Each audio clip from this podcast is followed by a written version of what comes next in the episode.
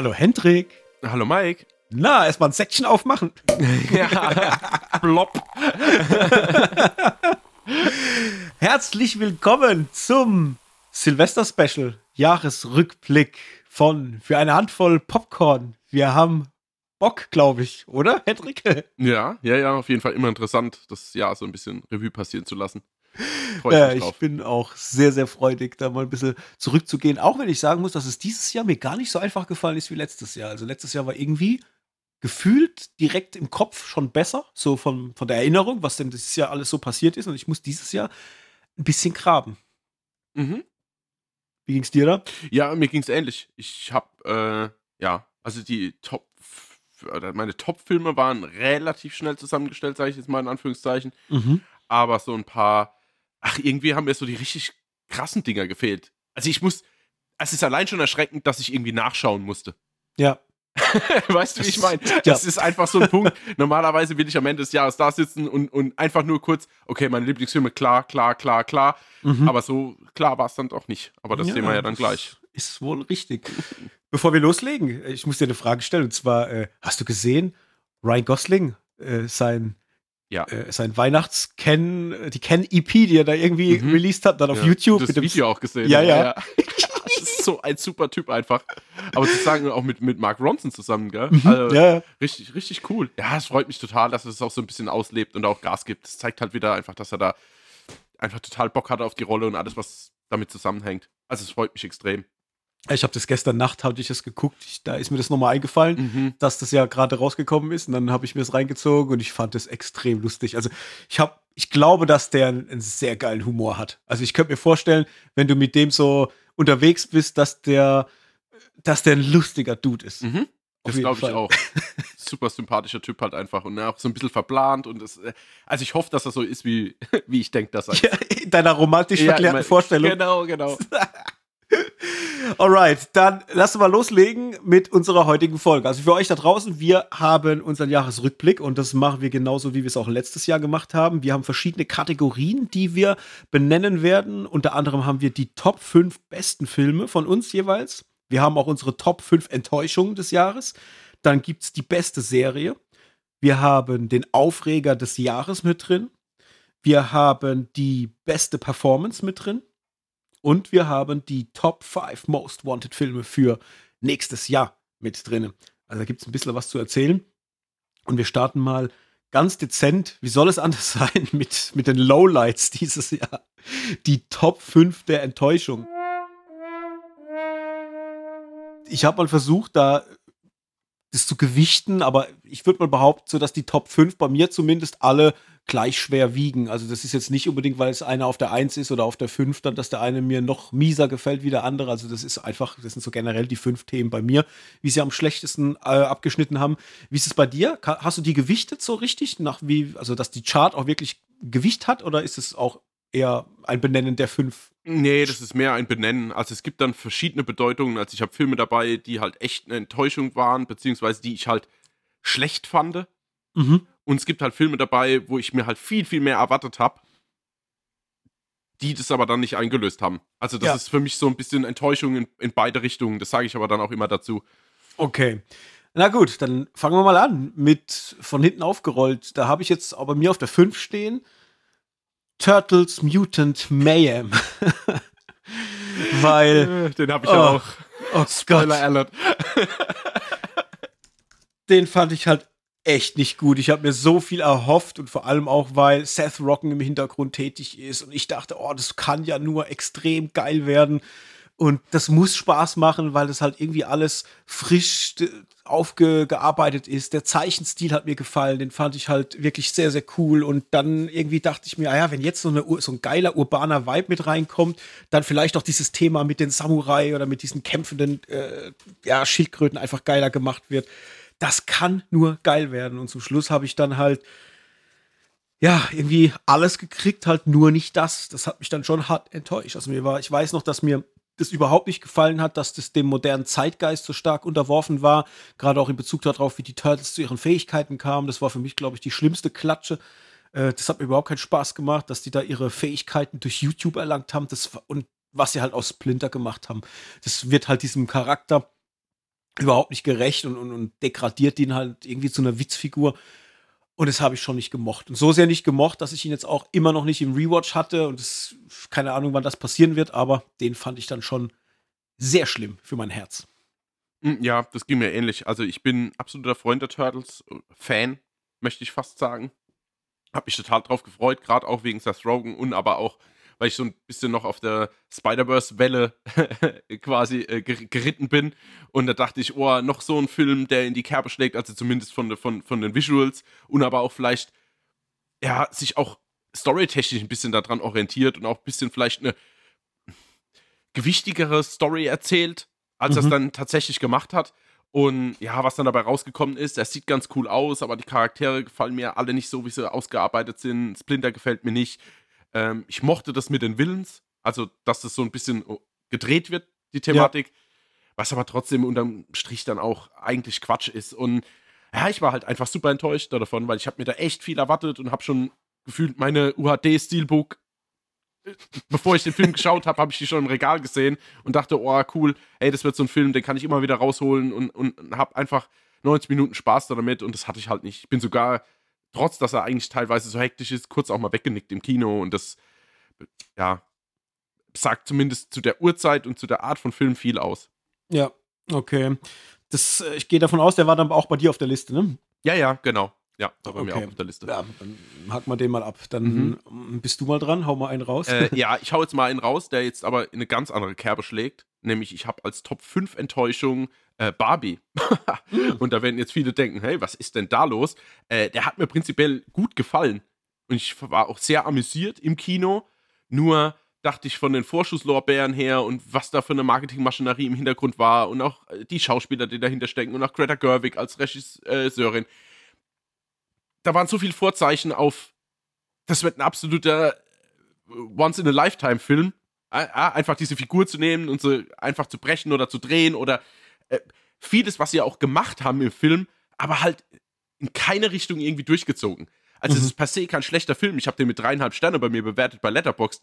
Aber ich habe mir so, so viel mehr gewünscht. Ich habe mir mehr Humor gewünscht. Ich habe mir mehr, eine bessere Story auch unterm Strich gewünscht. Mehr Meta-Kommentar, mehr Kritik am System und, und, und. Das war ja. alles da, aber alles nicht so richtig. Und deswegen bin ich halt immer noch enttäuscht und habe auch bisher noch keine Lust gehabt auf einen Rewatch. Und das, ja, finde ich mhm. irgendwie extrem schade. Obwohl wir es ja gerade über Ken jetzt hatten im Prolog und alles drum ja. und dran. Und ich feiere die Rolle auch immer noch und ich finde auch Margot Robbie macht das super.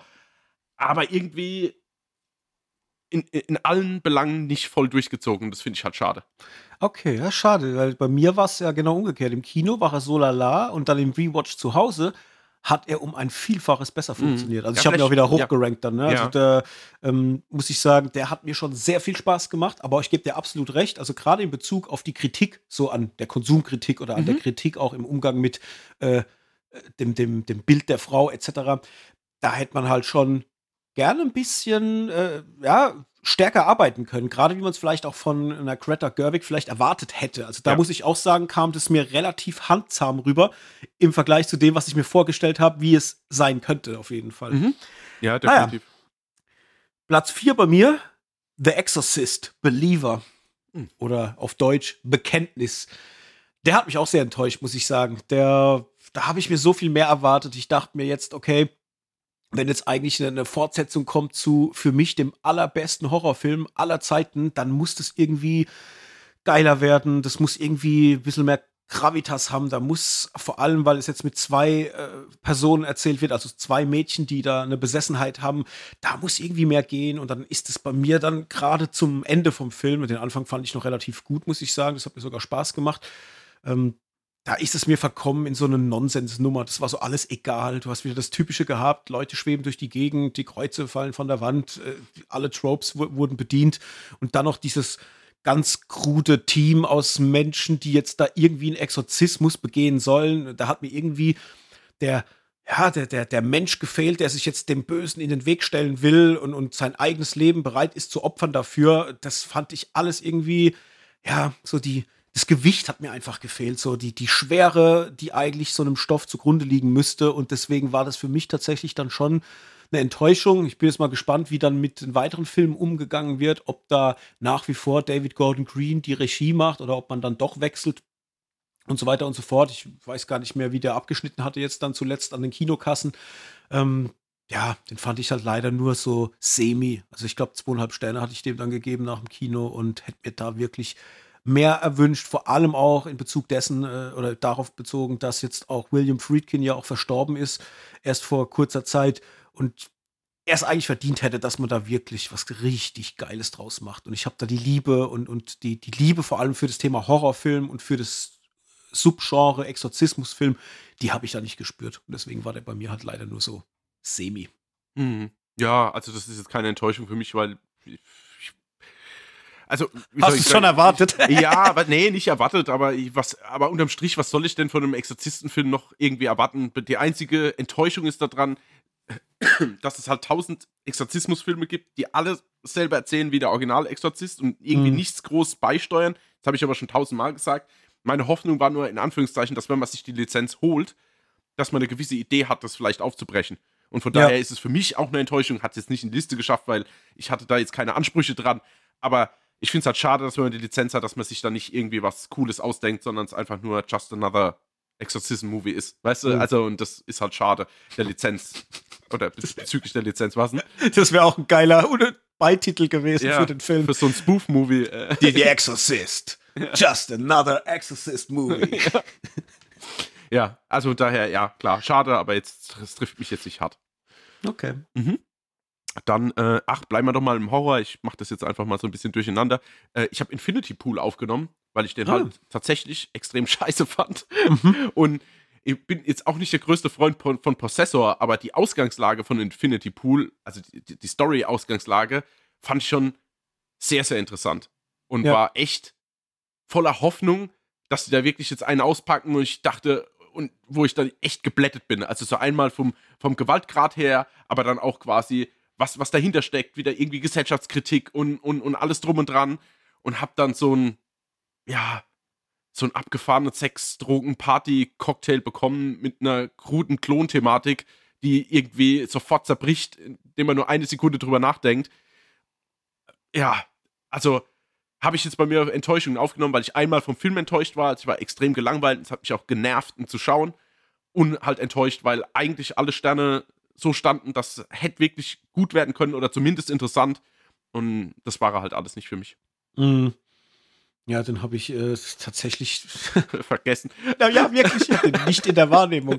Deswegen, äh, ja, muss ich sagen, war das Ding halt schon wieder bei mir komplett im, im Nirvana irgendwo verschwunden. Ja, was ja aber viele auch aussagt. Ja, nee, da habe ich auch tatsächlich, äh, da kann ich gar nicht viel beifügen, weil ich gebe dir da in allen Belangen recht, den fand ich leider auch nicht wirklich gut. Ähm, habe mich dann noch ein bisschen zweifeln lassen an Brandon Cronenberg, weil ich mir denke, wenn es der zweite Film halt auch schon wieder nicht so bei mir funktioniert, vielleicht ist es halt einfach nicht der Regisseur für mich. Äh, mhm. Das kann natürlich sein. Deswegen, ja, war das dann nischt. Was habe ich auf meiner 3? Da habe ich The Flash, der mich tatsächlich ah, schon ja äußerst enttäuscht hat, weil ich mir gerade in Bezug auf Michael Keaton und dass er als Batman wieder zurückkehrt und was man da alles hätte machen können. Und dann hast du einen Supergirl mit drin, die meiner Meinung nach auch sehr geil äh, performt hat. Also äh, Sascha Calais oder Kelly, äh, nennen wir sie einfach mal Kara Soil. ja, genau. ähm, das war halt alles nix. Das war mir zu dümmlich da ist mir zu viel Zeug zueinander geworfen worden. Du hast auf der einen Seite einen Michael Keaton, der eigentlich ein nachdenklicher und auch ernster Batman war. Der trifft dann auf einen Flash, der halt kompletter Comic-Schwachsinn war. Also allein wenn ich an diese Sequenz mit den Babys zurückdenke, dann muss ich sauer aufstoßen. Also das war mhm. richtige Scheiße und hat mich geärgert, weil da hätte einfach so viel mehr gehen können. Und ähm, dann erinnert mich sowas vor allem immer wieder daran, dass das Snyderverse halt nicht mehr, existiert und wie geil es hätte sein können, wenn das halt einfach weiter existent gewesen wäre, ja, und, und, und ein Zack Snyder hätte einen Flash-Movie gemacht und auch einen Superman-Movie und, und hätte einfach da mehr, mehr reinlegen können. Das ist dann einfach ärgerlich und dann, dann denke ich an das ganze große Überkonstrukt, dass auch ein Henry Cavill nicht mehr da ist und dann bin ich einfach nur noch abgefuckt und dann finde ich das scheiße. Und ja, das hat halt einfach für mich nicht funktioniert. Das war für mich einfach kompletter Quatsch. Auch die, die Dekonstruierung von dieser Person, Bruce Wayne, also gespielt von Michael Keaton, wenn er da als alter Mann zu Hause ist und dann wie so ein aufgescheuchtes Huhn über den Tisch springt und irgendwelche komischen Moves macht und irgendwie wirkt, als wäre er so ein bisschen gaga. Äh, mhm. das, das war für mich nicht der Michael Keaton Batman und das fand ich schade, weil man hat mir damit eine Figur kaputt gemacht, die ich über viele, äh, ja, über Jahrzehnte tatsächlich immer wieder gucke und auch immer ein Herz geschlossen habe und das ist einfach nicht dieser Batman und das war ja so ein bisschen Schlag ins Gesicht und deswegen ist The Flash für mich halt tatsächlich eine Enttäuschung gewesen dieses Jahr. Mhm. Ja, der fällt für mich in eine ganz andere Kategorie. Von daher sage ich dann zu späterer Stunde noch was dazu.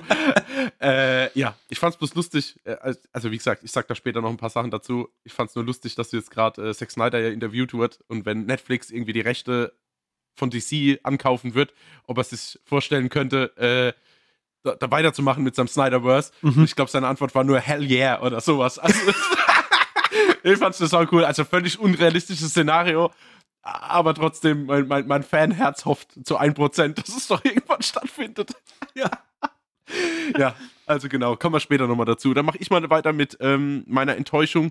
Äh, Expendables 4 haue ich direkt mal in den Raum. Mhm bin ich einfach ein großer Freund davon. Der dritte ist natürlich ein bisschen abgefallen, aber die ersten zwei mag ich total, auch wenn da natürlich auch viel Kritik von anderen geübt wird. Aber ich mag das einfach, die alten Recken zusammen, ein bisschen gemischt mit ein paar äh, neuen Charakteren. Also Terry Crews ist für mich jetzt kein 80er Jahre Actionheld, den man jetzt damit reinholt, sondern einfach nur eine Ergänzung zum Cast. Aber ich hatte grundsätzlich immer viel Spaß damit, äh, einfach mit, mit, mit dummer 90 Minuten brutaler Action. Damit kann man mich eigentlich abholen, aber was die aus Expendables 4 gemacht haben, ist echt ein, ein Tritt in die Magengrube. Also ein Sylvester Stallone, der eigentlich nicht vorkommt, ein Team, was zusammengestellt wird aus absolut banalen Charakteren, die null Einführung bekommen, aber auch nichts später im Film bekommen, wo, wo man dann gezeigt bekommt, ach so, deswegen sind die im Team dabei. Äh, es ist eigentlich ein äh, Jason Statham Show, was auch per se gar nicht so schlecht sein kann, aber ja. funktioniert hier auch null und eine Megan Fox dabei, die auch überhaupt keine Daseinsberechtigung hat. Nicht mal irgendwie, um scharf auszusehen. Und boah, lahme Action, ganz furchtbare CGI-Effekte. Also, das ist alles digital ganz furchtbar gemacht. Sieht sau hässlich aus. Diese Schiffsaktion zum Schluss auch. Also, es mm. ist ganz, ganz furchtbar alles an dem Film. Und nicht mal die Chemie zwischen Sylvester Stallone und Jason Statham kann da noch irgendwas retten, weil die ist hier auch gefühlt nicht mehr vorhanden. Ja, ja. das stimmt. Ja, das wäre mein Platz 2 gewesen, Expendables 4. Deswegen ergänze ich da einfach noch. Mhm. Also alles, was Hendrik sagt, ist absolut recht. Äh, also, ja, das Ding war halt einfach eine Beleidigung. Mhm. Der hat ja auch nicht funktioniert. Der hat 51 Millionen eingespielt bei 100 Millionen Budget. Also das ist eine Ohrfeige oh. äh, für äh, Sylvester Stallone definitiv. Und das Schlimme ist halt, du hast da noch so Leute wie Eiko Uweis und Tony mhm. Jaa mit ja. dabei und die performen halt so unter ihrem Level und das ist halt einfach eine Klatsche für Actionfans. Wenn du überlegst, was da möglich gewesen wäre, was man, äh, man hätte ihn ja auch klein inszenieren können. Du hast es ja schon gesagt, die Effekte sind wirklich Effekte des Grauens. Das sieht phasenweise aus wie so PlayStation 3 Grafik, wenn du irgendeine so Zwischensequenz bei irgendeinem Shooter hast. Ja? Mhm. So sieht dort äh, der, der Effekt aus. Beziehungsweise manchmal denkst du sogar, dass da die Polygone und so weiter noch nicht ausgearbeitet sind am Computer. So, es ist wirklich richtige, furchtbare Scheiße. Und und dann hast du da aber Schauspieler, wo du dir ständig beim, beim Gucken denkst, hätte man den Film einfach klein inszeniert, gar, gar nicht so überbordend und so effektgeladen, sondern eine kleine, interessante Story und dann die Leute aber ihre, ihre Möglichkeiten ausspielen lassen. Da hätte so viel mehr gehen können. Du hättest so viel geile Möglichkeiten gehabt, einfach einen coolen Film zu machen. Und das Budget wäre ja auch da gewesen. Du hättest wahrscheinlich mit der Hälfte vom Budget was Geiles machen können. Aber ja, man hat sich halt entschieden für Scheiße und somit hat der Film auch zu Recht, meiner Meinung nach, entsprechend nichts eingespielt. Mhm. Aber cooler Punkt, gerade noch ganz schnell. Ich, ich merke, du, du holst du direkt Luft, um weiterzumachen. Äh, gute Idee mit diesen kleinen. Weil stell dir mal vor, das wäre so ein, so ein, so ein Assault, äh, Assault on Precinct äh, 13 Thema gewesen. Mhm. Also zum Beispiel die Expendables, so vier, fünf, sechs Stück, aber halt von der alten Garde, sind gerade in ihrer Halle und wenn dann irgendwie überfallen, weil am Anfang kriegst du eine Anfangs-Action-Sequenz gezeigt, in der irgendwas schief geht oder sie irgendjemand umbringen und dessen Sohn schwört an auf Rache und, und die werden quasi eingekesselt in ihrer Halle mit ja. aber allen Waffen und, und, und Ausstattungen, die sie so haben und müssen sich quasi dem irgendwie wehren, bis dann irgendwie Unterstützung kommt oder sowas. Mhm. So ein richtig kleiner, harter Action-Palette. Ja, du hättest so viele Ideen da reinpacken ja. können. Ich, ich, ich habe da auch schon so Sachen gedacht, wie, stell dir vor, die, die müssen aus irgendeinem Grund, ist ja jetzt egal, kann man sich an den Haaren herbeiziehen, irgendeinen Bösewicht finden. Und der ist in irgendeinem Konstrukt, meinetwegen auch in einem gigantisch großen Hochhaus oder sowas. jetzt, jetzt, pass auf, jetzt pass ja, aber auf. Aber der Bösewicht ist in der Mitte. Und aus irgendeinem Grund, den es gibt, werden auf dem Dach ein paar Expendables abgelassen und ein paar unten. Und mhm. da müssen sich die, und die wollen sich dann in der Mitte treffen und du begleitest einfach den Weg dorthin. Mhm. Und der wird halt einfach brachiale Nonsens-Action, wo einfach nur auf die Fresse ja. abschlitzen, erschießen, äh, Hand-to-Hand-Combat. So. Ja. Oder du hast vielleicht die eine Gruppe, die Hand-to-Hand -Hand ganz gut kann und du hast die andere, die halt eher so Argumente mit, der, mit dem Schießeisen haben. Weißt du, du hättest. Ja. Ey, fragt einfach uns. So, beim ja, nächsten Mal. Wenn so, ihr Ideen Punkt. braucht. Mhm. Gut dann, äh, ja, dadurch, dass Ex Expendables dann rausfliegt, habe ich jetzt noch meinen letzten, der auf meiner Enttäuschungsliste ist. Das ist auch wirklich dann die Eins und da war ich wirklich hart enttäuscht, weil es war der erste Film, auf den ich mich im neuen Jahr gefreut habe und zwar ganz, ganz stark. Der kam dann und war halt leider kacke und es war Operation Fortune. Den mhm. fand ich leider ganz, ganz enttäuschend, weil ich mir erhofft habe von einem Guy Ritchie, dass der mir irgendwie was Neues gibt, vielleicht aber auch was Neues, was sich anfühlt wie was Altes, was er schon gemacht hat, gerade in Bezug auf The Gentleman oder auf, ähm, ach, wie hieß er? Der Ernste äh, mit Statham. Ähm, Cash Truck. Ja. So. Äh, irgend sowas in diese Richtung, vor allem halt auch von der Besetzung her sehr cool. Jason Statham, Aubrey Blaser, dann hast du einen Hugh Grant mit dabei, Josh Hartnett, wo ich mich auch gefreut habe, hey, wie geil, einen Josh Hartnett zu sehen. Und dann kam dann irgendwie so eine lieblose Grütze, die mir überhaupt keinen Spaß gemacht hat, wo ich die ganze Zeit dachte, das ist irgendwie so lieblos erzählt, die Zusammenhänge sind ganz komisch, auch dieses Spiel von Jason Statham und was er da als Agent darstellt und, und diese äh, Beziehung auch zu, zu Aubrey Plaza und wie die da miteinander funktionieren, das war irgendwie alles, alles nicht cool. Also mir hat es komplett in diesem Film an, an Coolness gefehlt und irgendwie äh, ging ich dann raus aus dem Kino und war so hart enttäuscht und, und habe einfach gedacht, das war's jetzt, also worauf ich so lange gewartet habe, weil der ja, glaube ich, auch verschoben wurde. Äh, mm, der war so ewig gezogen, ja, ja, ja. Und dann war das einfach so eine Nullnummer, die mir echt, äh, also wirklich gar keinen Spaß gemacht hat. Ich weiß schon gar nicht mehr, ob ich die nur mit zwei oder zweieinhalb bewertet habe, auf jeden Fall nicht so gut. Und das war für mich dann eine ganz herbe Enttäuschung, weil ich halt gerade nach The Gentleman, den ich ja großartig fand und der auch bei mir im Rewatch immer wieder gewachsen ist, da war ich voll aufgeladen und hatte Lust auf einen Guy Ritchie-Film. Das gleiche gilt ja auch für Cash Truck, auch einer der Filme, der bei mir so unfassbar gut funktioniert hat und auch immer noch wächst, wenn ich ihn gucke. Also es sind zwei Filme, die werden bei mir sukzessive besser, je mehr ich sie gucke. Und dann kommt halt sowas raus und da hatte ich gar keine Lust drauf. Das war für mich einfach eine Agentenfarce, die aber für mich rein vom Comedy-Moment halt, ja, leider nicht gezündet hat. Mhm. Ja, gebe ich dir vollkommen recht. Tatsächlich wäre er auch in meiner Top 5 gelandet. Äh, ich habe ihn dann aber rausgenommen, weil ich mich nochmal. Ich musste nochmal schauen. Ich habe den ja geschaut, hab, äh, hatte das gleiche Urteil, beziehungsweise ein ähnliches Urteil wie du jetzt. Aber dann hatten wir ja ein relativ langes Gespräch mit unserem Besuch bei Film Fatal. Und er hat ja dann so ein bisschen seine seine zwei Cents dazu abgegeben und ich muss sagen, das hat mich auch so ein bisschen drüber nachdenken lassen, ob jetzt, also ob ich immer von Guy Ritchie erwarten muss, dass er Guy Ritchie Sachen macht mhm. oder Guy Ritchie nicht einfach mal Jason Statham Sachen machen kann. Aber, ja. da, da, aber das war mein großes Problem, dass ich einfach viel mehr, gar nicht Twists erwartet hätte, aber einfach so ein bisschen mehr, okay, spielt da jetzt jeder äh, ein richtiges Spiel oder wer täuscht denn hier wen und wie auch immer und nach Cash Truck dann auch, wie viel Fallhöhe gibt es denn überhaupt? Also es gibt, mhm. sind so viele Sachen in meinem Hirn losgegangen, bevor ich den Film überhaupt gesehen habe oder während ich ihn gesehen habe, dass mir da so ein bisschen, dass ich dann enttäuscht war, dass einfach nichts ist. Also es ist ja. einfach alles so, wie es so ist. Und das ist halt so ein Punkt, das hat mich dann extrem gestört. Könnte aber sein, dass es beim Rewatch besser wird. Deswegen habe ich mal einen vorsichtshalber rausgenommen. Ja, ich dachte halt aber auch mit Josh Hartnett. Ich habe mich wirklich gefreut auf die Josh Hartnett Show. Mhm. Ganz ehrlich, ich dachte mir, Danny Francesco, ja? ja. Allein der Name schon. Ich dachte mir halt, dass da irgendwie dass da was Geiles passiert und der mal der wieder performen darf. Und da war ich halt, ja, das ist halt oft so mit der Erwartungshaltung, ne, die du hast. Du gehst halt irgendwo rein, dann hast du eine gewisse Stimmung und Erwartungshaltung an den Stoff und dann, ja, bedient er das halt nicht. Und dann bist du halt, ja, irgendwie abgefuckt und ja, mal gucken, vielleicht werde ich ihn irgendwann auch nochmal rewatchen. Mal sehen, wie er dann besser funktioniert hat. Mhm. Dann müsstest du noch was haben, ne? Ja, ich habe noch was, aber das kann ich relativ schnell abhaken. Das war so mein, mein letzter Pick, weil ich dachte, ja, eigentlich schade drum, ähm, nämlich äh, Shazam, Fury of the Gods. äh, jetzt nicht, weil, ich meine, der ist ein super unterdurchschnittlicher Film, aber ich mochte den ersten einfach so aufgrund seiner, ach, der war so, der war so greifbar, der war so lustig, der war so, so familiär, äh, irgendwie so warm. Ich kann es gar nicht beschreiben. Und dann kam Shazam 2, der gefühlt habe ich 28.000 Mal diesen Trailer im Kino gesehen, bis der dann endlich rauskam. Mhm. Und war dann halt eine super Enttäuschung. Also die Charaktere, alles nur noch irgendwie Abziehbilder, die Bösewichte einfach aus der Nase gezogen, äh, überhaupt nicht spannend, keine coole Action. Ähm, also so ein richtiger Rohrkrepierer. Und auch für mich auch, ich schon tausendmal gesagt, auch gefühlt die falsche Zielgruppe. Also den hätte man runterstufen müssen, irgendwie auf sechs Jahre und hätte da ein bisschen mehr Leute abholen sollen und dementsprechend natürlich den Film anpassen.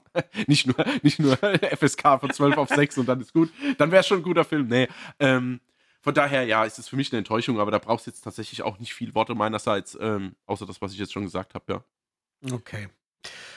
Gut. Dann war das zumindest mal der Enttäuschungsblock für heute. Mhm. Wir kommen zu den Aufregern des Jahres. Oh no. Jetzt bin ich aber sehr gespannt, was du dir rausgepickt hast, weil wir hatten da ja im Vorfeld auch noch nicht darüber gesprochen, was es da so bei uns jeweils gibt. Was hatte ich denn aufgeregt? Wo sind denn die Nerven durchgegangen, der Blutdruck nach oben und ja, die Faust an die Wand? Bei The Flash. Den habe ich jetzt, deswegen habe ich.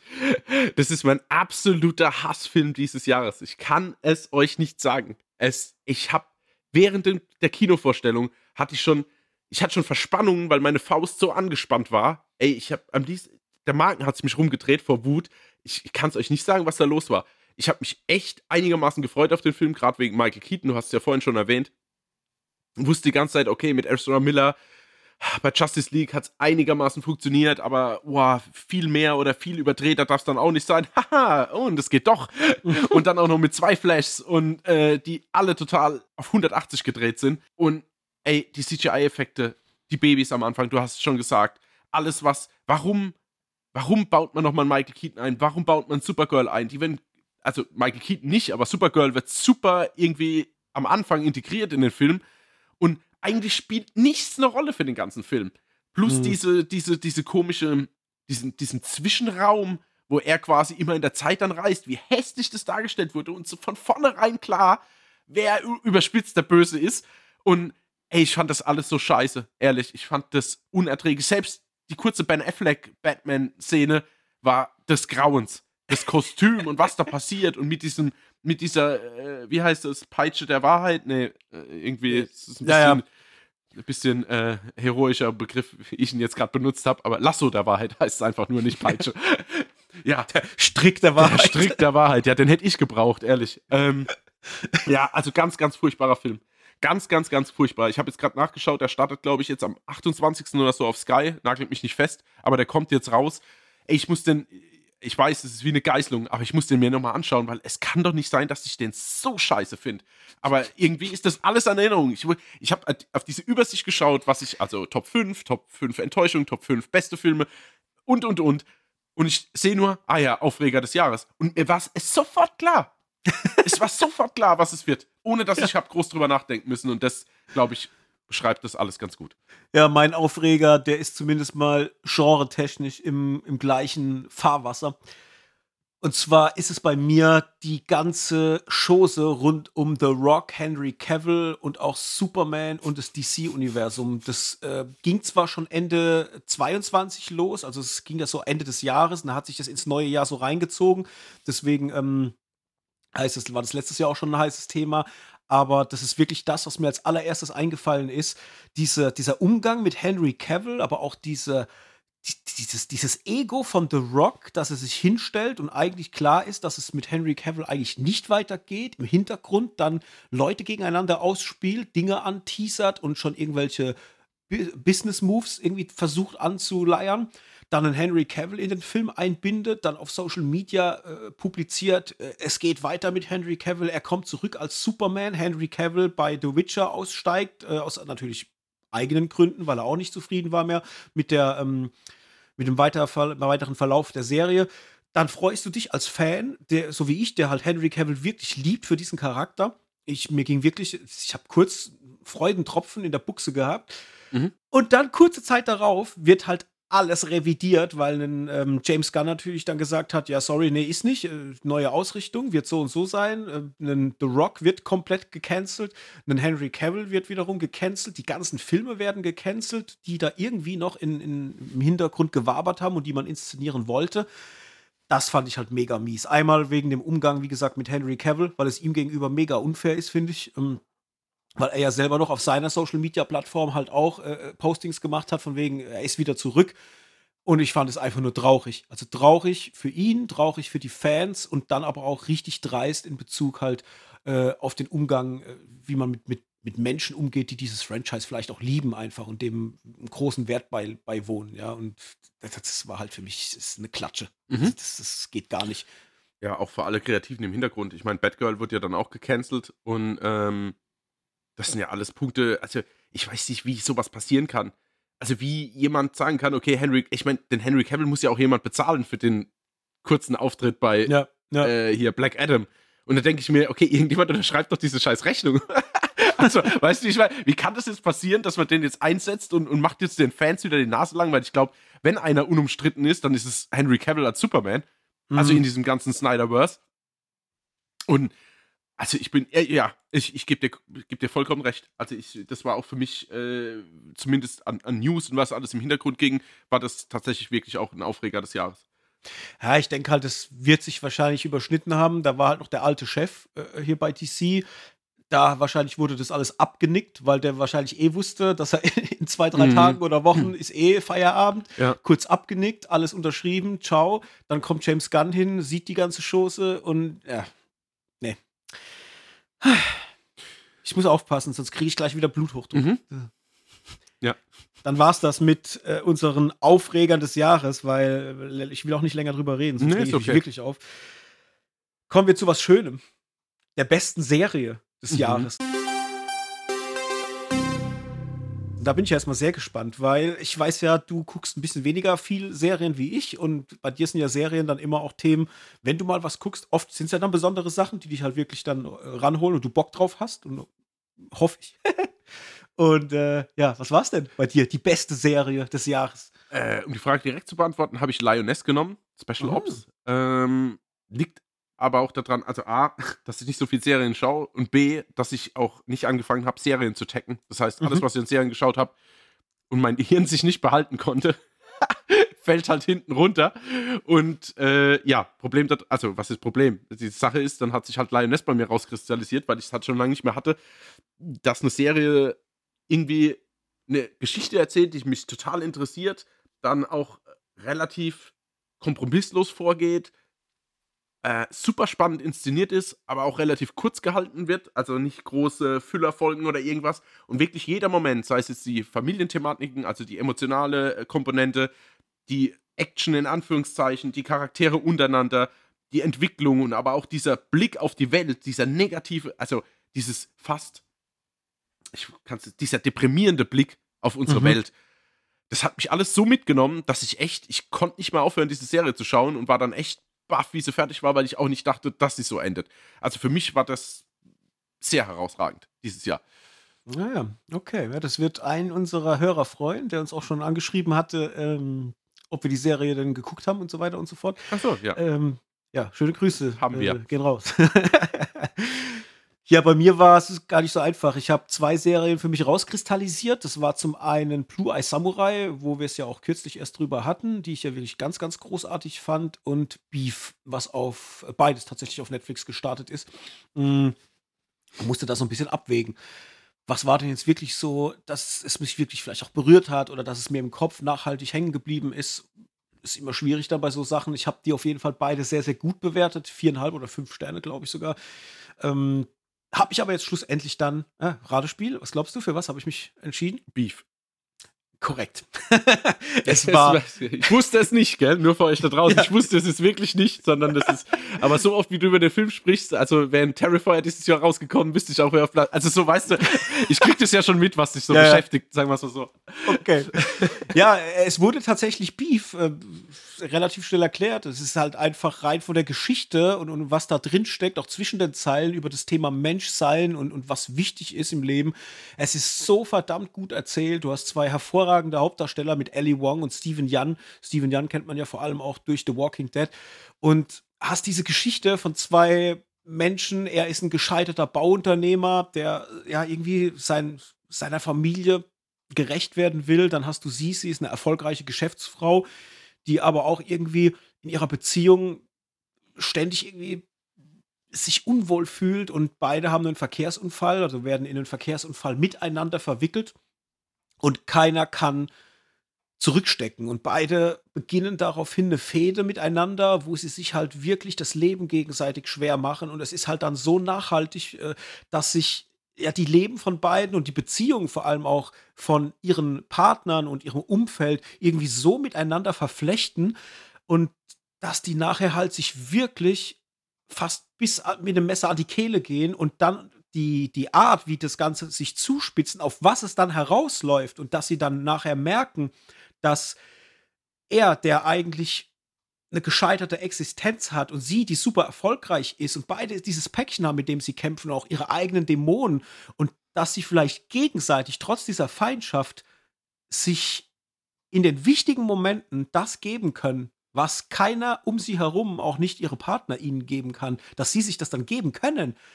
Es ist so verrückt erzählt und auch so menschlich erzählt und so, dass es nah an dich rangeht und dass es dir wirklich zum Ende dieser Serie dein Herz öffnet. Das fand ich großartig. Und dann hast du halt auch noch A24 im Hintergrund, die auch A24 typisch halt auch so ein bisschen den Erzählstil an einer gewissen Stelle auch so ein bisschen, ja, ich sag mal, öffnen und ein bisschen verschieben und dann wird es auch ein bisschen weird an mancher Stelle, aber nicht irgendwie so auf die Art super arzi-fazi, sondern wirklich smart gemacht.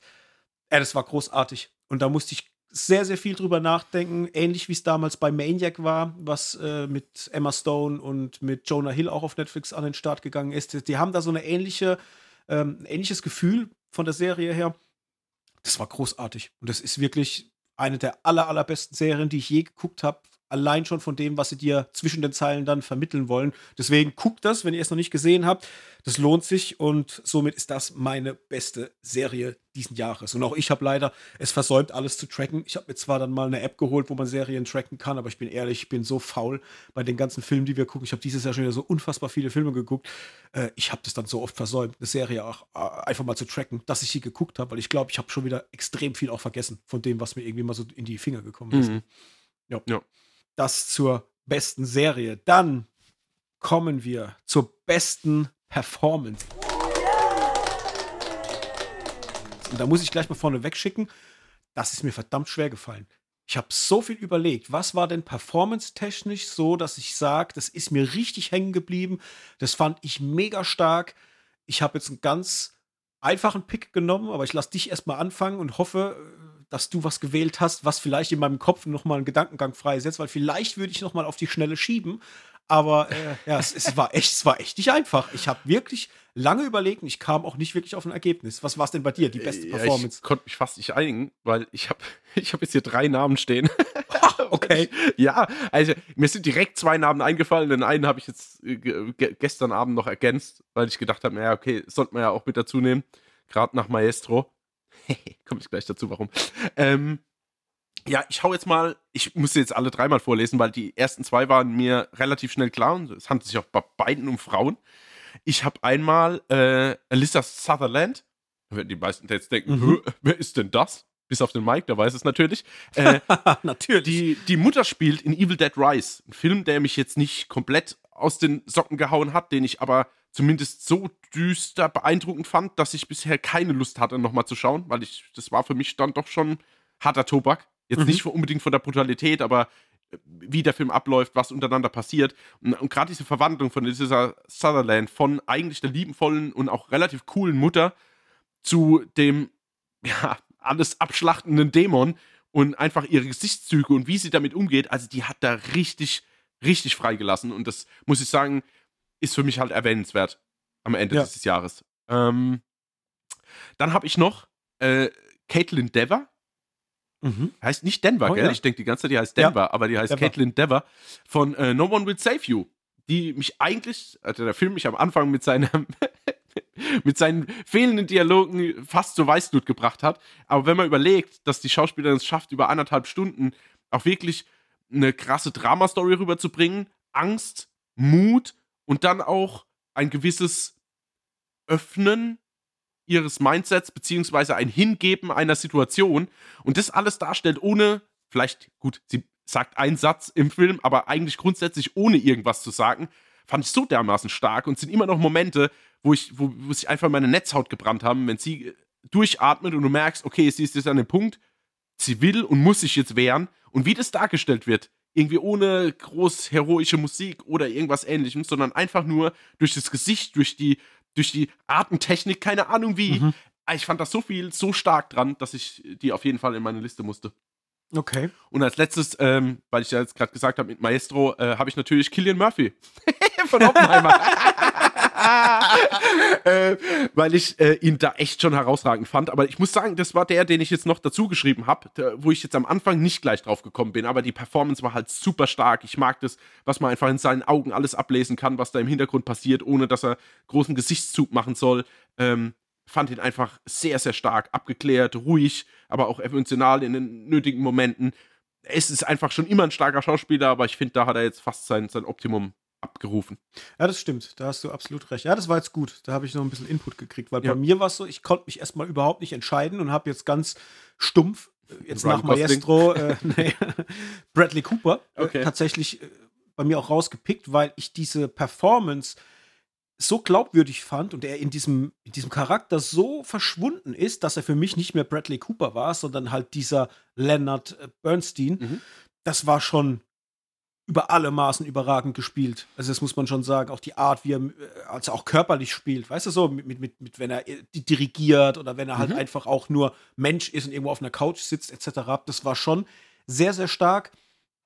Aber jetzt äh, natürlich Caitlin Dever, muss ich dir recht geben, an die habe ich überhaupt nicht mehr gedacht, aber ist absolut richtig. Also das war ja für mich vor allem auch so ein extrem starker weiblicher Charakter, mhm. wo ich das Gefühl hatte, du guckst endlich mal wieder einen Film, wo die weibliche Hauptrolle so natürlich stark ist und du äh, das alles als gegeben hinnimmst und es nicht überzeichnet oder irgendwie, man muss jetzt stark sein, wirkt, sondern sie ist einfach diese Person und sie ist stark, weil der Moment es von ihr verlangt. Genau. Und das äh, war natürlich schon eine, eine großartige Leistung. Ähm, Gebe ich dir recht, würde ich vielleicht sogar jetzt vorziehen, bevor ich dann doch Bradley Cooper ranhole, weil das war wirklich sehr, sehr geil. Ähm, mhm. Gebe ich dir absolut recht. Ja, und äh, vielleicht meine zwei Cent noch zu Killian Murphy. Ähm, sehe ich auch so. Also das war für mich auch äh, richtig krass, vor allem wenn man sich überlegt, äh, was für Rollen er schon hatte, was er schon gespielt hat. Ich hatte ja letztens auch diese alte Komödie geguckt, hier noch mit Lucy Lou, äh, wo er auch mitspielt, was ja eher so eine Blödelkomödie ist. Mhm. Und wenn du da schaust, was der abrufen kann an Leistung und was er dann letztendlich auch in ähm, Oppenheimer abgeliefert hat, vor allem auch, äh, ich sag mal, optisch auch, ne, mhm. weil er ja schon so ein bisschen mit eingefallenen Wangen und so ein bisschen magerer daherkommt. Ja, das ist auch schon sehr, sehr gut. Vor allem, weil es ja auch ein Film war, den ich sehr, sehr stark bewertet hatte nach dem Kino. Leider immer noch nicht wie gerewatcht. Ähm, ja, doch, das war auch gut. Aber ich pick mir Caitlin Dever raus. Das mhm. fand ich jetzt äh, schön, dass du es erwähnt hast, weil das, da habe ich überhaupt nicht dran gedacht. Das wäre dann auf jeden Fall meine Performance für dieses Jahr. Cool. So. Dann haben wir jetzt noch zwei wichtige Kategorien. Wir haben die Top 5 der besten Filme und die Most Wanted Filme für nächstes Jahr. Wir starten natürlich mit den Top 5 der besten Filme. Und auch da ist es bei mir so, ich habe jetzt nicht meine Top 5 gewichtet nach, was ist halt Platz 1 und der allerbeste, sondern es sind einfach die fünf, die mir am meisten Spaß gemacht haben. Witzigerweise sind da jetzt auch Filme dabei, die von der Letterbox-Bewertung, die ich hatte, gar nicht das Maximum haben, sondern halt einfach mir persönlich am meisten Spaß gemacht haben, wo ich sage, vielleicht nicht ganz so viel in der Bewertung wie jetzt ein Oppenheimer, aber dafür habe ich eher daran gedacht oder ist in, meinem, in meiner Wahrnehmung hängen geblieben stärker. Deswegen, wie gesagt, sind es jetzt bei mir jetzt nicht, ist es nicht eine, eine Wertung 1 bis 5, sondern es sind die 5, die bei mir am stärksten hängen geblieben sind. Das will ich nur noch mal dazu sagen, dass man das weiß. Ähm, bei dir hast du die gewichtet und das für die Hörer und Hörerinnen. Bist du da in der Gewichtung oder sind es auch einfach nur deine mhm. fünf besten? Es sind meine, also es sind tatsächlich meine bestbewertetsten Filme. Mhm. Das, das sind sie. Ähm, Gewichtung ja, ist schwierig. Also ich habe so drei ja, drei, vier, die so um den ersten Platz kämpfen und einen fünften Okay. Teil, also einen fünften Pick, den ich einfach so, den musste ich irgendwie dazufügen, weil der mich echt überrollt hat damals. Okay. Ja, ist spannend. Okay. ja, dann äh, legen wir los. Dann Platz 5 von hinten angefangen. Ja, Hendrik. Platz 5 ist bei mir äh, Missing. also, das ist Ah. total überraschend jetzt wahrscheinlich, Mhm. aber ich muss sagen, ich äh, handelt sich ja um einen Desktop-Thriller, in dem man quasi als Zuschauer einer Story folgt, in dem quasi ja eine Person vorm Laptop sitzt oder vom Rechner und versucht ihre Mutter zu finden und versucht dann über alle möglichen Google Maps, Facebook, auch erfundene Apps irgendwie zu rekonstruieren, wie und wo die Mutter verschwunden ist oder was auch immer vorgefallen ist. Und das ist so krass, weil der Film geht irgendwie, glaube ich, knapp 120 Minuten und ey, lässt bei mir kein bisschen Langeweile. Ich war so gespannt vor diesem, vor diesem Fernsehen gesessen, wie ich den gesehen habe. Und ich war einfach baff. Ich find, fand den so spannend und ich finde es halt so toll, dass man aus so wenig so viel rausholen kann. Ich meine, da gibt es noch eine Stufe drüber, das wäre dann Calls, in dem du dann nur noch, nur noch Schwingungen hast und hörst nur noch Stimmen. Aber ey, ich war da, ich war schon bei, ähm, wie hieß der eine? Searching? Der erste, glaube ich, ja, äh, genau. Den fand ich ja schon stark, aber Missing hat mich jetzt komplett abgeholt. Auch dann durch die, durch, dass sie dann irgendwelche Leute auf einmal, ähm, äh, ja, mehr oder weniger mobilisiert, die dann, äh, die sie dann auch in fremden Ländern unterstützen und so. Und ich fand das einfach, ich fand das überragend. Ich fand das cool dargestellt, ich fand es super spannend, mit ganz, ganz wenigen Mitteln, trotzdem irgendwie nachvollziehbar. Natürlich ein paar Sachen gekürzt, weil jo, wenn man jedes Mal wegmachen wird, wenn man sich verschreibt oder sowas, dann wird der Film ewig gehen. Von daher, ähm, ja, ist es jetzt keine Kritik. Aber den musste ich jetzt dazu nehmen. Das ist jetzt eher einer der kleineren Filme, die ich jetzt genommen habe. Aber mein Platz Ja. 5. Okay, ja, spannend. Den hatte ich bei mir auch äh, zumindest mal gut bewertet. Der ist jetzt nicht in meine Top 5 reingekommen, weil Mhm. ich musste ja ein bisschen aussortieren, aber den hatte ich auch damals äh, gut bewertet gehabt und fand den auch tatsächlich spannend. Auch wenn ich mit diesem Desktop-Thema jetzt nicht ganz so warm werde, aber ich weiß noch, dass ich das schon sehr cool fand und dass der vor allem Spannung bis zum Ende hatte. Also Mhm. der war durchweg, äh, du warst die ganze Zeit dabei und, und hast mitgefiebert und vor allem war so der ein oder andere äh, Twist oder Mhm. Moment, der kommt schon sehr, sehr smart äh, äh, eingefügt in Ja. den Film. Also das ja, habe ich auch sehr gemocht. Ich nehme als erstes, also dann mein Platz 5, Wonka habe ich mir rausgepickt, jetzt, den wir auch kürzlich erst geguckt haben im Kino. Den fand ich tatsächlich sehr zauberhaft, sehr romantisch, vor allem für die ganze Familie. Das war so ein richtiger Film, wo ich das Gefühl hatte, da muss man mit der ganzen Familie ins Kino gehen und hat wieder so ein träumerisches Gefühl, wie es früher bei den guten alten Disney-Filmen der Fall war. Das hat Wonka tatsächlich geschafft ähm, beziehungsweise nicht nur Wonka, sondern auch Paul King, der ihn inszeniert hat. Da halt wirklich ein, ein ganz, ganz toller Film. Timothy Chalamet spielt es ganz zauberhaft die Rolle, auch wenn ich sagen muss, dass es nicht so der Willy Wonka ist, wie ich ihn mir vorstelle, von, von, von dem Zynismus vielleicht, den ein Willy Wonka im Original noch mitbringt, wenn man halt die äh, Roald Dahl-Geschichten sich anguckt. Aber nichtsdestotrotz, großartiger Film, macht Spaß, die Songs sind super und das merkt man vor allem daran, dass bei mir jetzt nach zwei, drei Wochen, äh, nachdem ich den Film geguckt hatte, die Songs immer noch im Ohr sind. Also ich habe immer noch diesen äh, Noodle, Doodle und was weiß ich, wie das liegt. Mhm. Es ist immer noch da und egal ob auf Deutsch oder auf Englisch, die funktionieren in beiden Sprachen sehr, sehr gut, die Songs. Das ist einfach fantastisch und ich kann mich da richtig reinfühlen, wenn Kinder das gucken, dass die mitsingen wollen, dass die Spaß haben und dass es einfach eine großartige äh, Geschichte letztendlich ist und deswegen, ja, kriegt Wonka bei mir ähm, auf jeden Fall einen Platz in der Top-5-Liste. Das ist mein Platz 4. Tatsächlich. Habe ich auch mit aufgenommen, weil ich den, alles, was du sagst, also ich finde total traumhaft, total fantasievoll. Die Lieder sind cool, die Sets, die, die, äh, das CGI, also was sie sich ausgedacht einfach die Fantasie, die dahinter steckt. Finden Timothy Chalamet super stark, ähm, mochte aber auch die anderen Charaktere außenrum. Auch New Grant als Umpa Lumpa fand ich unglaublich lustig. Also vielleicht ist es aber einf- einfach mein, meine Art von Humor. Also es hat Mhm. mich total abgeholt. Äh, ja, zwei Kritikpunkte gab es, deswegen ist er jetzt nur auf Platz 4. Das ist einmal, hat mir halt einfach so ein bisschen das Emotionale gefehlt. Also es gab zwei, drei Momente im Film, wo es hätte entweder eine Freudenträne oder eine Trauerträne kommen hätte können. War aber beides nicht, weil man es nicht geschafft hat, es so entsprechend zu inszenieren, dass man als Zuschauer so ein bisschen ergriffen ist oder wird. Und dann äh, die deutsche Synchro. Also das war okay, also brauchen wir jetzt gar kein Thema und ich verstehe das auch, dass die, Te Text, äh, die Texte in, in Deutsch sein sollen, auch für die Kinder und alles drum und dran. Aber du hast halt gemerkt, dass die, die Mundbewegungen nicht dazu gepasst haben und ich muss den auf jeden Fall nochmal im O-Ton rewatchen. Mhm. Genau. Okay. Dann ist mein Platz 4 Barbie. Habe ich rausgepickt, weil der Film es doch geschafft hat, mich im Rewatch noch mal mehr ranzuholen. Beim ersten Mal gucken hm, hat er ja nur drei Punkte bei mir gekriegt, also drei Sterne bei der Letterbox. Und im Rewatch dann habe ich gemerkt, hey, der funktioniert doch sehr, sehr gut und ist auch nochmal im Ranking dann bei mir gestiegen und hat vor allem, und das fand ich dann sehr, sehr schön, beim Rewatch nochmal genau dieselben Knöpfe gedrückt. Also ich hatte im Kino an ein, zwei Momenten so ein Kloß im Hals oder ein Gefühl, zumindest was bei mir im Magen erzeugt wurde, positiv und, und wo ich gerührt war. Und genau das Gleiche hat er zu Hause im Rewatch dann wieder geschafft. Und das fand ich sehr verrückt, äh, weil ich ja schon wusste, was passieren wird. Und trotzdem hat er es hingekriegt. Es ist nochmal passiert. Er ist bei mir gewachsen. Ich finde ihn ganz zauberhaft. Er hat einen ganz tollen Humor. Ich merke auch, dass die Darsteller da richtig Spaß hatten in dem, was sie machen. Vor allem Ryan Gosling scheint ja voll aufzugehen in, in dieser Thematik. Und der hat wirklich sehr, sehr, sehr, sehr viel Spaß gemacht. Und das, das hätte es nicht gedacht, tatsächlich. Und vor allem, weil ich es nicht dachte, muss der mit in die Top 5. Barbie. Fand ich großartig. Freue mich auch schon, den irgendwann mal wieder zu gucken. Wird jetzt mal ein bisschen Zeit ins Land gehen, bis es wieder passiert, aber spätestens irgendwann nächstes Jahr, Richtung Spät, Spätsommer oder so, glaube ich, wird es wieder Zeit für Barbie. Mhm. Ja, ich muss dir auch bei allem recht geben. Ich habe es ja vorhin schon bei meinen Enttäuschungen gesagt, dass ich den Passé, ich habe den mit dreieinhalb Sterne bewertet äh, bei der Erstsichtung. Wie gesagt, ich habe mir bloß viel, viel mehr erwünscht, deswegen muss da jetzt leider Platz machen äh, für andere Filme, aber der hätte genauso gut eine Top 6 beste Filme drin sein können und in den Top 5 Enttäuschungen. So, das ist mhm. bei mir so komplett, ich weiß nicht, kann es noch nicht ganz einordnen einfach. Ja. Genau. So, das war jetzt dein Platz, was? Vier. Vier, genau. Dann kommen wir zu meinem Platz vier, ähm, ist Oppenheimer. Hä? Nee, dein Platz vier war Wonka. Ach so, stimmt, ja, ja, stimmt. Ach Gott, ja, ich habe die Überschrift mitgelesen. Ja, Wonka war Platz vier, Platz drei ist dann Oppenheimer. Hat es aufs Treppchen geschafft also ich muss ja sagen, das ist immer die, die, Anekdote, die einfach bei mir hängen bleibt. Wir waren ja beide im Kino, so. Ich muss sagen, also wir hatten ja das Barbenheimer Special tatsächlich auch gebucht und ich war halt überhaupt nicht überzeugt von Oppenheimer nach irgendwie Interstellar und äh, hier, oh, wie hieß er?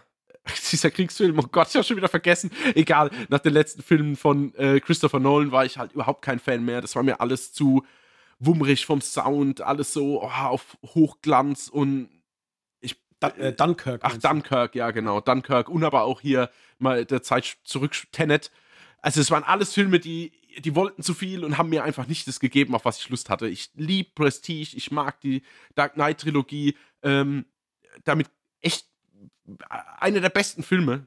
Aber dann kam halt lang nichts mehr und es wurde halt immer noch so gefeiert. Und ich dachte, was seht ihr denn alles, was ich nicht sehe?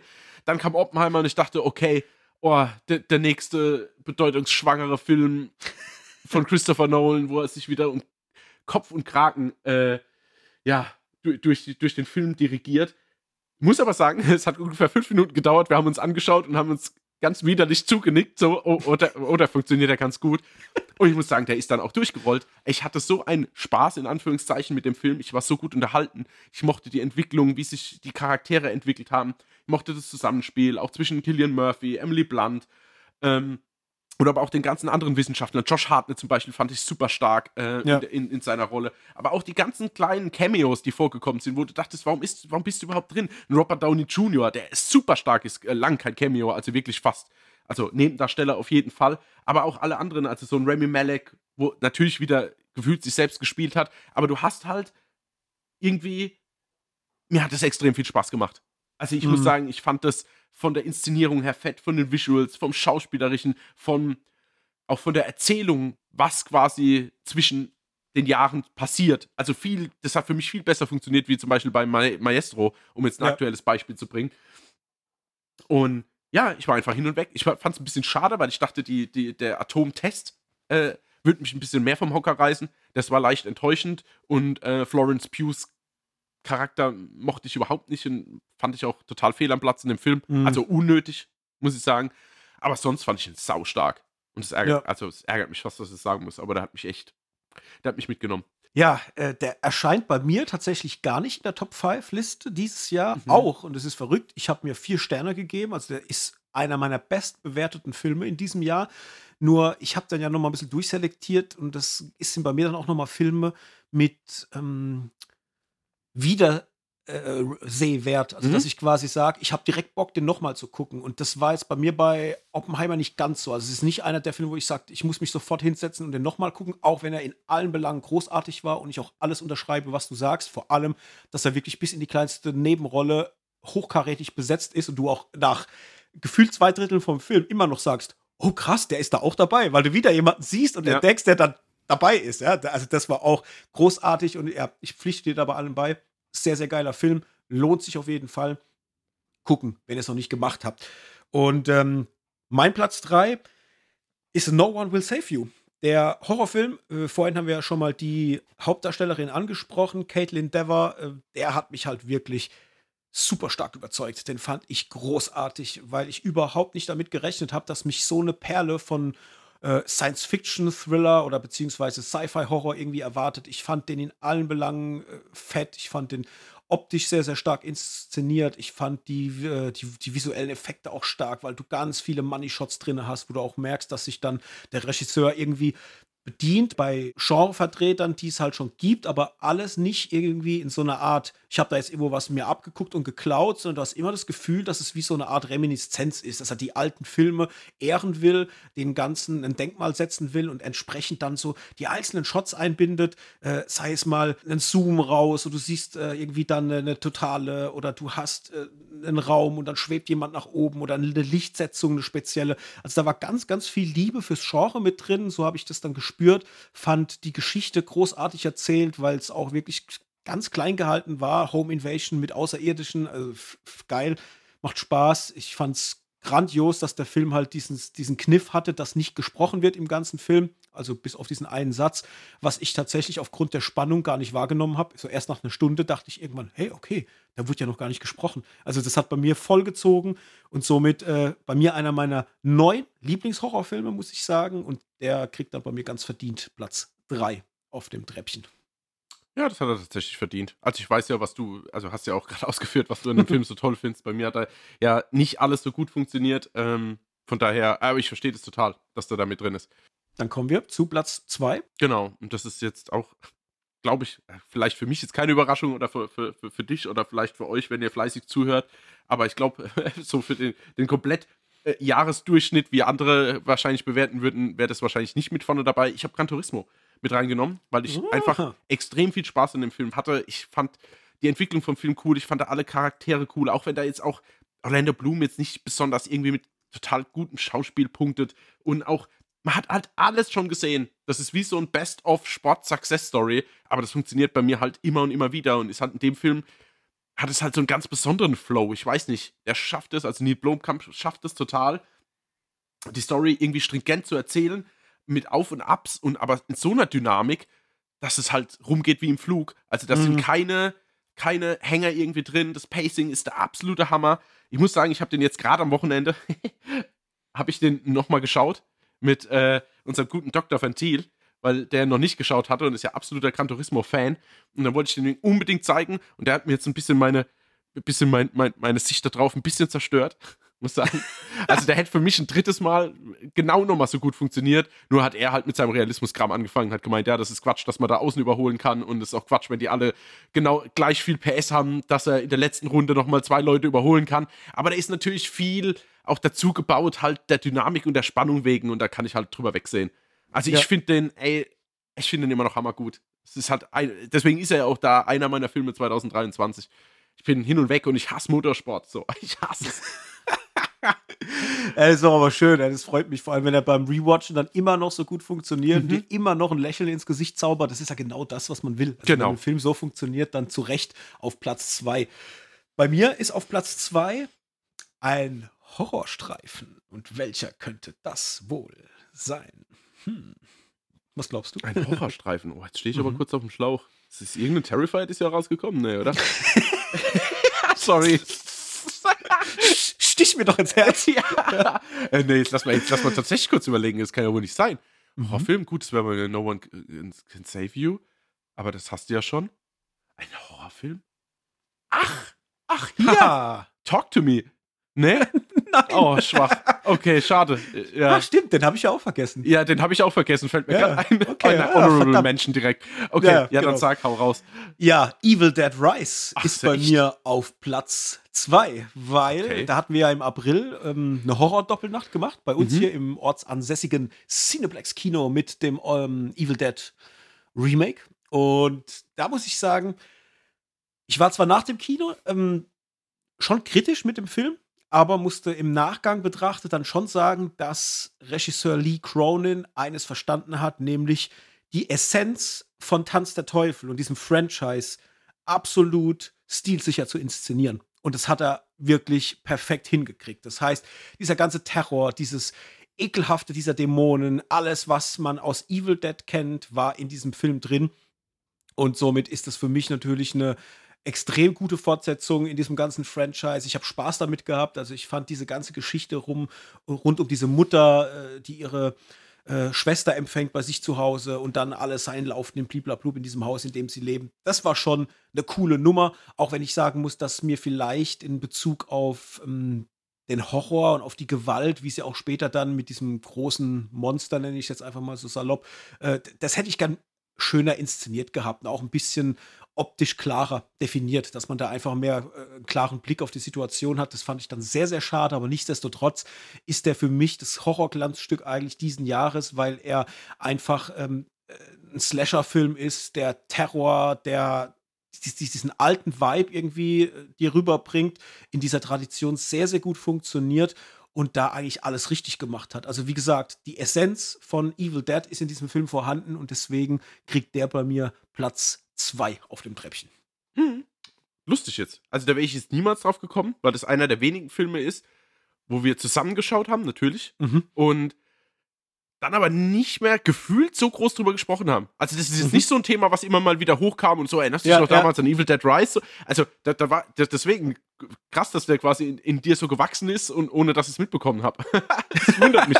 ja, den, den, Kampf habe ich mit mir selber ausgeführt. Ne? Ja, das merke ich ja. Als, äh, als wäre ich besessen gewesen. Ne? ja, genau.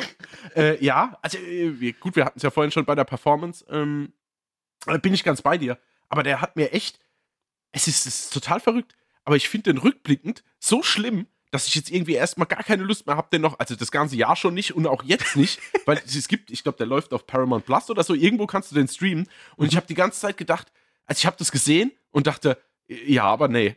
Also den, irgendwie will ich den, also das ist, äh, gerade wegen der Familienthematik und mit den Kindern und so, das hat, also ich bin ja kein Vater und nix, also von daher kann man nicht mal die Gründe rausziehen, aber der hat mir echt, also rückblickend, dann fand ich den so schlimm, dass ich den jetzt echt nicht mehr sehen muss erstmal. Mhm. Aber, aber was ja, also für, für den Film als Horrorfilm ja nur positiv spricht, das ist ja jetzt keine Kritik, sondern ja, ja. eigentlich müsste er ja aus dem Grund schon in den Top 5 bei mir drin sein, weil er mir als Horrorfilm mir, mir so zugesetzt hat, dass ich denke, wow, war schon ein Brett, unangenehm.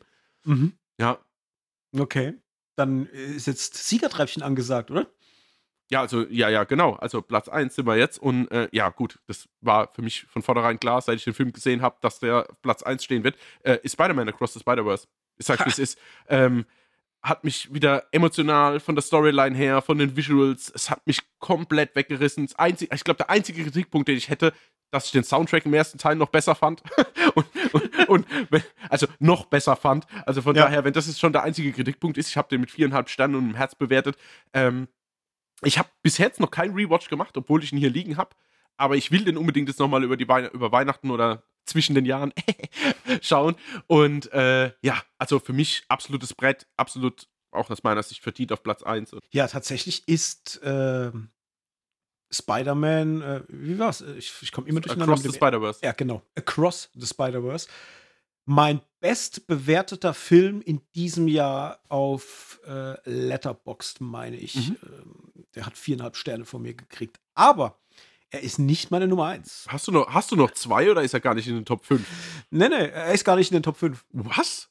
Ja. Äh, okay, wir brechen dann hier ab. Tschüss, genau. war schön, bis zum nächsten Jahr vielleicht. Ja, dann hau Mike halt wurde aus den Kontakten gelöscht. ja, genau. Mike hat den Raum verlassen.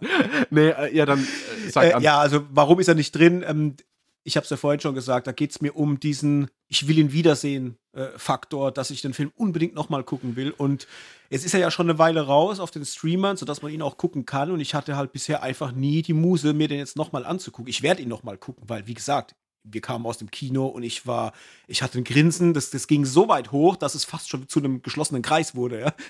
Mhm. Also der war wirklich. Genau, die, und der obere Kopfteil ist einfach abgefallen. ja, genau. Kopfdeckel nach hinten geklappt. Ja. Ähm, der ist schon verdammt gut, aber man muss ja dann immer abwägen, was hat einen nachhaltig beeindruckt mhm. und was gibt einem irgendwie was mit. Und da ist jetzt was auf Platz 1, von dem ich selber nicht dachte, dass er es wird, aber er hat es trotzdem geschafft, nämlich John Wick, Kapitel 4. Was? Auf Platz 1? Auf der 1. Ja. Okay.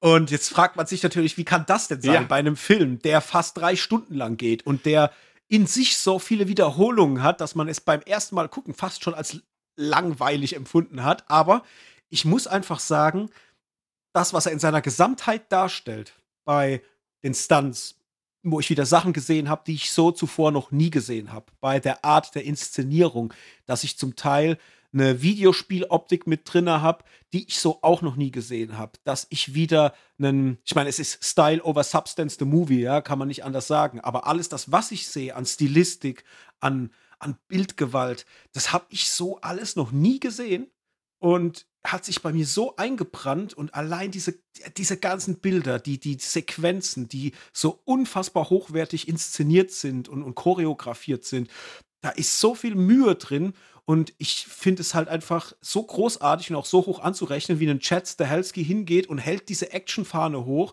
und macht sich immer wieder Gedanken, wie kann ich das nochmal frischer machen? Wie kann ich nochmal hingehen und kann Dinge etablieren, die vielleicht schon mal da waren, aber die in ein Licht rücken, dass es doch noch mal neu und frisch wirkt. Und dann sind so Sachen wie die Overhead-Kamera, sodass du wirklich denkst, du bist gerade in einem Videospiel. Die Anfangssequenz, wenn John Wick auf diesem Pferd durch die Wüste reitet und du denkst, das ist gerade so abgefahren. So was habe ich, das ist, also es ist so abgefahren, dass es fast schon quatschig ist, aber es innerhalb seiner Welt sich so ernst nimmt, dass es wieder einfach nur verdammt cool ist. Dieser Kampf, wenn sie da auf der Straße stehen, an, an, an, da in Paris und die Autos da rumfahren und allein schon diese Sequenz, wie die Leute durch die Gegend wirbeln, auf die Frontscheibe von einem Auto knallen und, und das ist, äh, da ist so viel Adrenalin drin und der Film gibt mir irgendwie alles, was ich liebe in Sachen Actionfilm, dass ich sagen muss, dass das für mich die Speerspitze darstellt von dem, was in Sachen Actionfilm momentan einfach geht. Auch wenn ich sagen muss, dass der Film seine Momente hat, wo er halt dann schon natürlich auch ein bisschen langweilig wird, wenn die Treppensequenz, die ewig lang äh, in die Länge gezogen wird, wo ich beim ersten Mal schon dachte, oh nee, ey, wie wird sich das wohl beim Rewatch anfühlen? Und es hat sich beim Rewatch wieder so lang angefühlt. Aber dann hast du halt diese ganzen anderen Momente mit drin, die sich irgendwie eher so fantastisch gucken lassen und halt von der Optik her alles mir geben, was ich liebe in, in, in Sachen Actionfilm. Und deswegen ist der bei mir noch mal ganz, ganz stark gewachsen, auch wenn ich sagen muss, dass der bei mir keine Vier-Sterne-Bewertung hat. Der ist nach wie vor bei einer dreieinhalb und er wird wahrscheinlich auch nicht mehr kriegen, weil er dafür halt einfach zu lang geht und, und sich zu viel wiederholt an den ein oder anderen Stellen. Aber er hat mir Dinge gegeben, die kenne ich so nicht. Und die sind bei mir so im Kopf hängen geblieben, dass ich das ganze Jahr wirklich bis jetzt in den, in den Dezember immer wieder an einzelne Momente aus diesem Film denke. Und es hat kein anderer Film in der Form geschafft bisher. Und wenn ich an die Figur noch denke, vielleicht abschließend dann, ähm, die auch so toll erzählt sind, sodass du beim ersten Mal gucken schon Bock hattest, die einzelnen Figuren länger und, und mehr zu verfolgen. Das heißt, einen Donnie Yen mit seinem Charakter oder auch den Tracker mit seinem Hund, von, von dem ich gern mehr sehen will, oder die Tochter vom Osaka-Boss, äh, wo ich einfach, Akira hieß sie, ähm, wo ich einfach mehr wissen will, wo ich mir vorstelle, ey, mag, gib mir gerne Spin-Offs oder auch eine Serie als Spin-Off mit diesen Charakteren und ich habe da einfach Bock. Und dieses Universum, was da geschaffen wird, das finde ich halt großartig. Und allein aus diesen Gründen hat es der geschafft, bei mir halt so weit dann nach vorne zu rutschen. Wie gesagt, auch wenn es nicht äh, in der Bewertung der beste Film bei mir war, aber der ist bei mir im Herzen dann doch sehr, sehr stark hängen geblieben und gewachsen und deswegen John Wick Kapitel 4. Auch wenn ich ihn leider noch nicht zu Hause habe auf Blu-ray. Ich warte die ganze Zeit drauf, dass die endlich eine 4K-Box rausbringen. Es gibt ja 1 bis 3 irgendwie als Box und dann gibt es Teil 4 für sich stehend. Ich hätte gern so eine Box, wo alle vier drin sind. Und spätestens dann, wenn die kommen, gibt es in UK schon, in Deutschland leider noch nicht. Aber wenn die kommen, weiß ich, wer, äh, ja, wo der Einkaufskorb dann gefüllt sein wird. Mhm. Ich glaube, ich habe die auch alle vier. Muss mal schauen. Aber ja, also ich, ja, ich kann dir bedingt zustimmen. Also ich finde find den halt ich weiß. immer noch äh, äh, sehr langatmig in allem. Und von daher, das ist, also weil, weil, du eingangs erwähnt hast, dass es bei dir die Top 5 Filme, ich meine, das hast du jetzt beschrieben, warum es jetzt genau bei John Wick so äh, 4 so ist. Aber wenn ich drüber nachdenke, dass es so um die Filme geht, die man, die man halt immer wieder irgendwie schauen kann, ey, fällt mir halt der Film, der steht da ganz hinten auf meiner Liste, weil ich war ja. schon, ich war so erschöpft nach dem Kino und dachte, oh Gott, ich brauche erstmal gefühlt drei Jahre Pause, bis ich den nochmal schauen kann. Mhm. Ähm, aber gut, es ist ja rein subjektiv. Also ist natürlich ein genialer Film, äh, super viel kreative Actionsequenzen, ähm, aber halt von allem zu viel, aus meiner Sicht. Ja.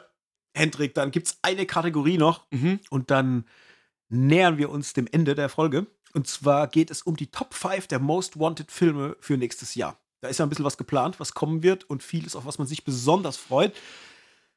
Was mhm. hast du denn? Was ist denn so das, worauf du dich besonders freust? Oh, das ist mir total schwer gefallen, weil ich jetzt gar nicht so auf dem Schirm hatte, was tatsächlich alles rauskommt. Habe dann mal ein bisschen recherchiert und habe dann so ein paar Filme notiert. Mhm. Ist ganz schön durchwachsen, muss ich mhm. sagen, was ich hier habe. Also als ersten Pick habe ich jetzt äh, Dune, Teil 2 wo ich mich total ja. drauf freue. Also hätte ja schon im Oktober jetzt äh, diese oder 2023 rauskommen sollen, wurde ja dann jetzt verschoben in oder ja in 2024. Da habe ich Bock drauf. Ich mochte den ersten total. Das war für mich ein absolutes Sci-Fi-Brett, sau gut besetzt. Ähm, spannend, obwohl gar nicht so viel passiert und der soll ja jetzt noch ein bisschen actionreicher sein. Ich hoffe, dass es dann die Atmo nicht kaputt macht dadurch, was ich aber nicht glaube, weil ich einfach äh, ich, ich, ich, glaube an äh, Danny Villeneuve. Ja. ja, bei mir ist es auch so. Ich habe auch, äh, also Tune ist jetzt bei mir nicht in der Liste mit drin. Äh, den habe ich, ich, ich liebe ihn zwar und, und freue mich auch extrem auf die Fortsetzung, aber weil der ja letztes Jahr schon hätte kommen sollen und ich ihn schon im Vorjahr bei meinem Most Wanted Film, glaube ich, hatte fürs hm. nächste Jahr. Ja, ich auch wahrscheinlich. ähm, habe ich jetzt, ja, den ist heute nicht mit reingenommen, aber ich habe auch extrem viel Bock auf den Film und freue mich halt mega, wenn er dann endlich kommt.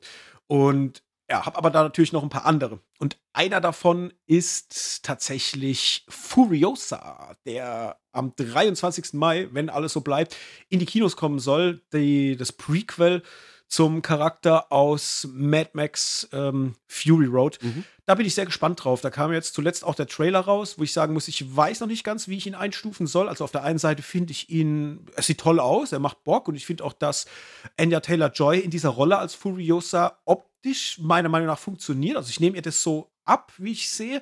Aber was mir bisher noch gar nicht gefallen hat, sind die digitalen Effekte, weil du ja gerade jetzt bei George Miller und bei den Filmen halt das, es ist zwar immer opulent und riesengroß, aber es hat nie ausgesehen wie so ein CGI-Feuerwerk. Und jetzt sah es halt im Trailer schon eher danach aus. Und da bin ich jetzt sehr, sehr ja, gespannt, was das wird. Nichtsdestotrotz, ich habe Bock drauf. Ich bin sehr gespannt, was das wird und ob der es halt schafft, mich nochmal so richtig hinterm Ofen vorzulocken. Weil Fury Road, weiß ich noch, hat bei mir alle Kerzen im Kopf ausgeblasen. Das war für mich ein ganz, ganz großes Actionfeuerwerk, den ich auch nach wie vor großartig finde und einfach völlig verrückt von den Ideen.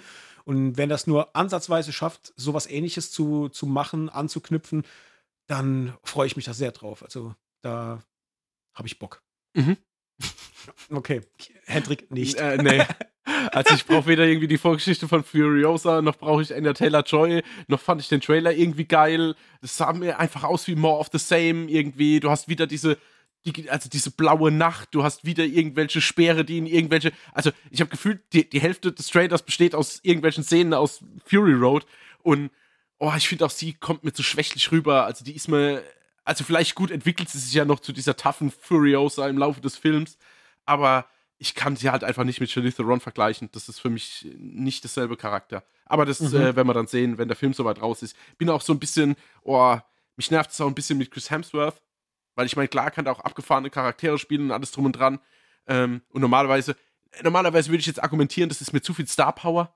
Wobei man ja bei ja. Fury Road auch sagen muss, halt, ähm, Tom Hardy und Charlize Theron, was geht, was geht noch mehr?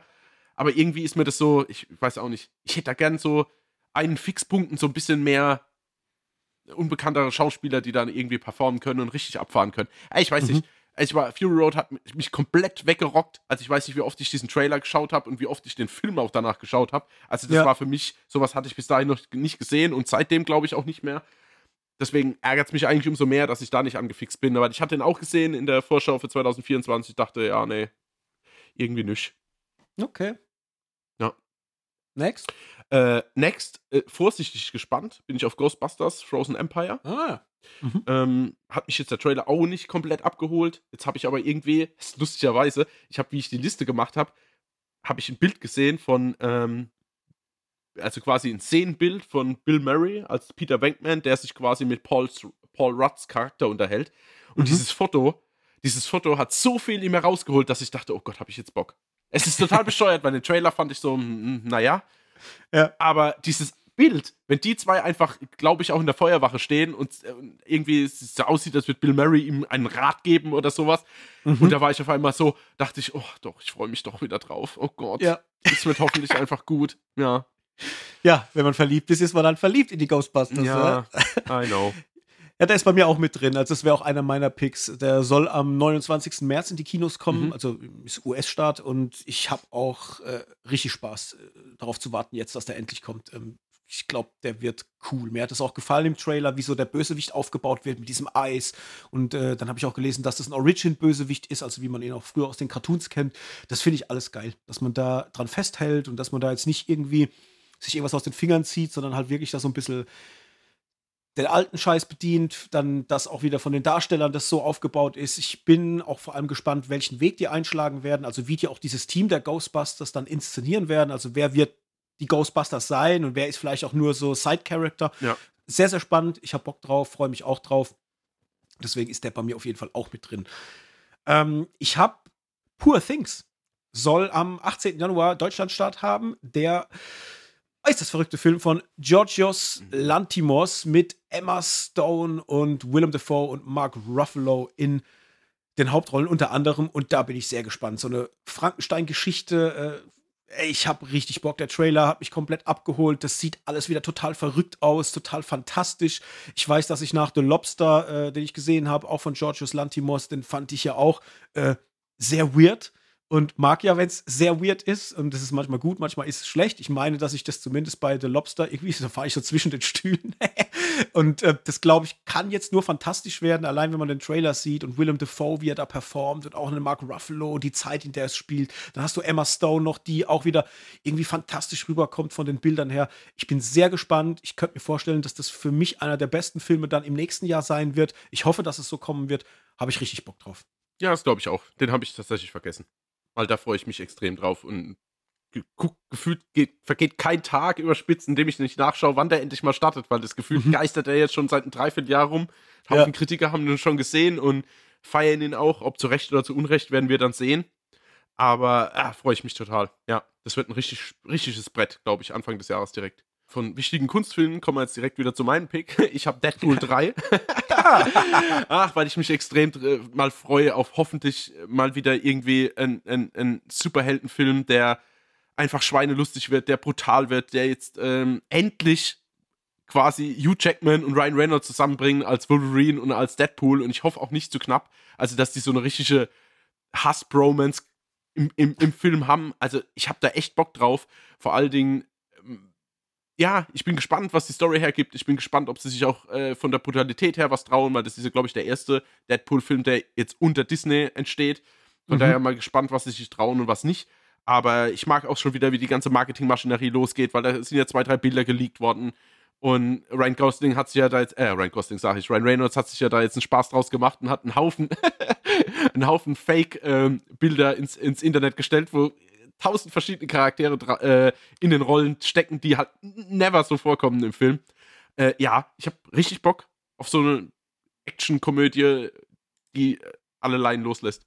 Okay, dann habe ich einen und zwar, wer hätte es gedacht? Ich freue mich und ich hoffe, dass er gut wird, aber ich habe, ich, ich, weiß noch nicht, wo mein Gefühl mich hinführt. Ähm, The Fall Guy, der neue hm. Actionstreifen mit Ryan Gosling und Emily Plant und Aaron Taylor Johnson. Ich habe richtig Bock auf den Film und hoffe, dass der wirklich cool wird. Vor allem Regisseur David Leach. Ähm, man weiß, der kann und ja, mal gucken. Ich bin, ich liebe natürlich äh, ein Colt für alle Fälle und finde es prinzipiell cool, dass man diese Thematik jetzt neu aufarbeitet. Ich war zwar jetzt durch den Trailer nicht ganz so zufrieden, zumindest mal von dem, was der Trailer hergibt, wie, wie die Richtung ist, in die es geht, aber am Ende wird man es dann doch erst sehen, wenn der Film da ist. Und ich habe jetzt Ryan Gosling dieses Jahr so gemocht, allein durch Barbie und äh, der hat einfach Spaß und ich finde den Spaß, den er beim Drehen hat, sieht man auch im Fall Guy Trailer. Das scheint wieder eine, eine, Kiste zu werden, wo er richtig Bock hat. Ich kann mir auch vorstellen, dass die Chemie mit Ryan Gosling und Aaron Taylor Johnson gut funktionieren kann, weil das, glaube ich, so Typen sind. Da könnte ich mir so eine, ja, so, so ein Buddy-Vibe irgendwie tatsächlich vorstellen. Ich glaube, das kann funktionieren. Emily Blunt sehe ich auch sehr gern.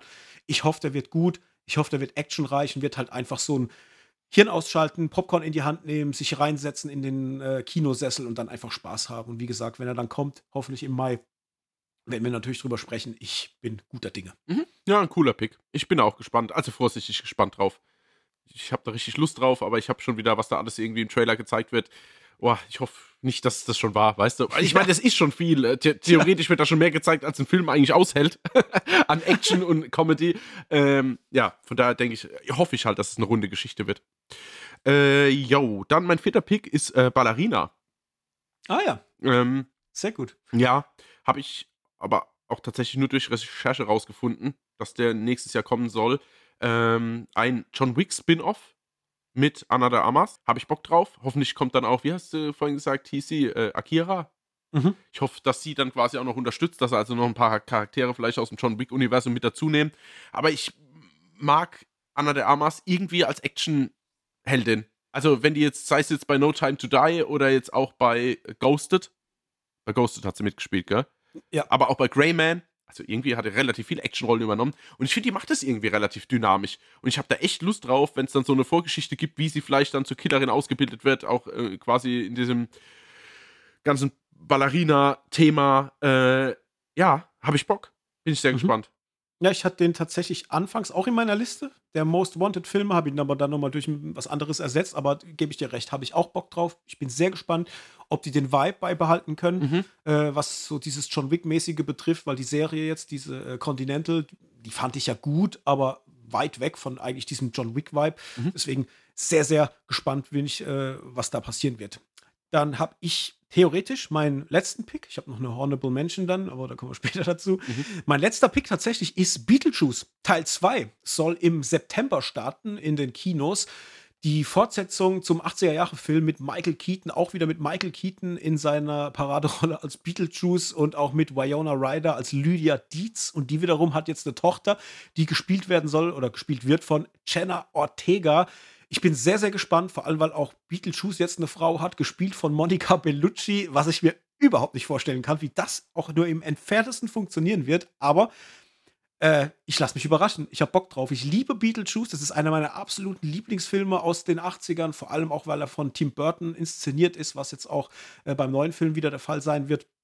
Und ich mag diesen kruden Humor einfach, äh, der da vorhanden ist. Und wenn sie es auch nur schaffen, das so beizubehalten, ich äh, drücke die Daumen, dann glaube ich, wird es ein Riesenspaß werden. Und vor allem Michael Keaton. Äh, ich liebe einfach Michael Keaton. Den sehe ich so gern und, und mag das einfach. Äh, auch bei The Flash habe ich ihn gemocht, auch wenn der Film scheiße war. Aber ich sehe ihn einfach gern. Und deswegen ist Beetlejuice 2 bei mir heiß erwartet im nächsten Jahr. Mhm. Ich habe auch jetzt hoffentlich noch ein, ein Brett zum Abschluss. Äh, den hatte ich so gar nicht auf dem Schirm, wusste auch gar nicht, dass der in der Entstehung ist. Habe jetzt gerade vor einer Woche oder so den Trailer gesehen und bin komplett weggeflasht. Äh, Civil War von Alex Garland. Ich weiß nicht, ob du den Hm. Trailer schon gesehen hast. Der startet Nee. jetzt im April, meine ich, in den USA. Äh, Moment, gerade mal kurz. Oh, falscher Browser. Ja, im April in den USA und ist ja der neue Film von Alex Garland, der immer so ein bisschen ganz spezielle Filme macht, aber auch einen Kniff hat für oder einfach ein Händchen für Atmosphäre. Ja, am 26. April startet er mit ähm, Kirsten Dunst, Jesse Plemons und Nick Offerman in den Hauptrollen. Und es geht halt tatsächlich um genau das, wie der Film heißt. Es geht um einen äh, Bürgerkrieg, der in den USA stattfindet. Und es gibt verschiedene Personen, die dabei verfolgt werden. Unter anderem auch, soweit ich es verstanden habe, Kirsten Dunst, die so eine Kriegsreporterin darstellt und Fotos oder Aufnahmen macht äh, von den ganzen Gräueltaten, die da verübt werden. Und jetzt gerade hinsichtlich der aktuellen politischen Lage in Amerika ist das ganz schön heißes Eisen. Also habe ich Mhm. richtig Bock drauf. Vor allen Dingen, wenn ihr es noch nicht geschaut habt, schaut euch mal den Trailer an. Dann hoffentlich wisst ihr, was ich meine. Weil der hat mich weggeblasen. Ja, das ist ja witzig, dass die beide da mitspielen. Ja, Also ja. Kirsten Dunst und Jesse Ja. Plemons. Das sind, sind, glaub, sind die verheiratet oder sind die nur so? Ja, ich sind glaube ja. ne? Nee, nee, ich glaube, Ja. die sind verheiratet, ja. Okay, ja, witzig. Ne, habe ich tatsächlich noch gar nicht davon gehört. Mhm. Der äh, hat sich da irgendwie äh, ja, aus meinem Brett. Sichtfeld herausgemogelt. Muss ich gleich mal dann nachher mal einen Trailer gucken, was Mhm. der kann. Äh, das war's dann, glaube ich, ne? Kein Beverly Hills Cop bei dir mehr? nee, Quatsch. Oh, Oh, jetzt was? hast du was. Das wäre ja auch eine der Enttäuschungen dieses Jahr äh, gewesen, die äh, Filme mit Eddie Murphy, weil So allgemein, war, Eddie Murphy ist die Enttäuschung des Jahres. ja wie, da war ja dieser, wie hieß er, dieser andere, You irgendwas äh, mit, mit Ach so, Jonah mit Jonah Hill? Hill? Ja, You hieß Ja. da einfach nur, oder? Irgend sowas. Ja. Der war ja auch kacke. Oh, also Gott, das ist das ist schlimm. äh, das, das zwei Filme in einem Jahr von Eddie Murphy, die beide echt Käse Ja, waren. gut. Und letztes Jahr nicht besser, oder? Mit Prinz aus Zamunda 2 und bestimmt Ja. noch irgendein Vehikel, was wieder irgendwie gegen die Wand gefahren wurde.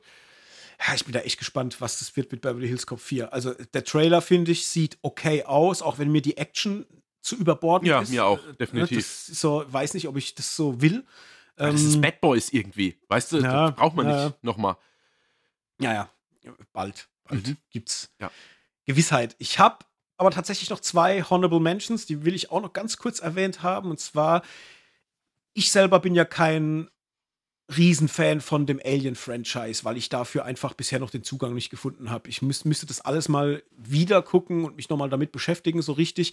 Aber nichtsdestotrotz habe ich trotzdem Interesse an Alien Romulus, der neue Film aus dem Alien-Franchise von Fede Alvarez inszeniert, der uns auch das äh, Evil Dead Remake äh, damals inszeniert hat, welches für mich eins der allerbesten ist. Und da habe ich richtig Bock drauf, was das wird und wie sich das anfühlen wird.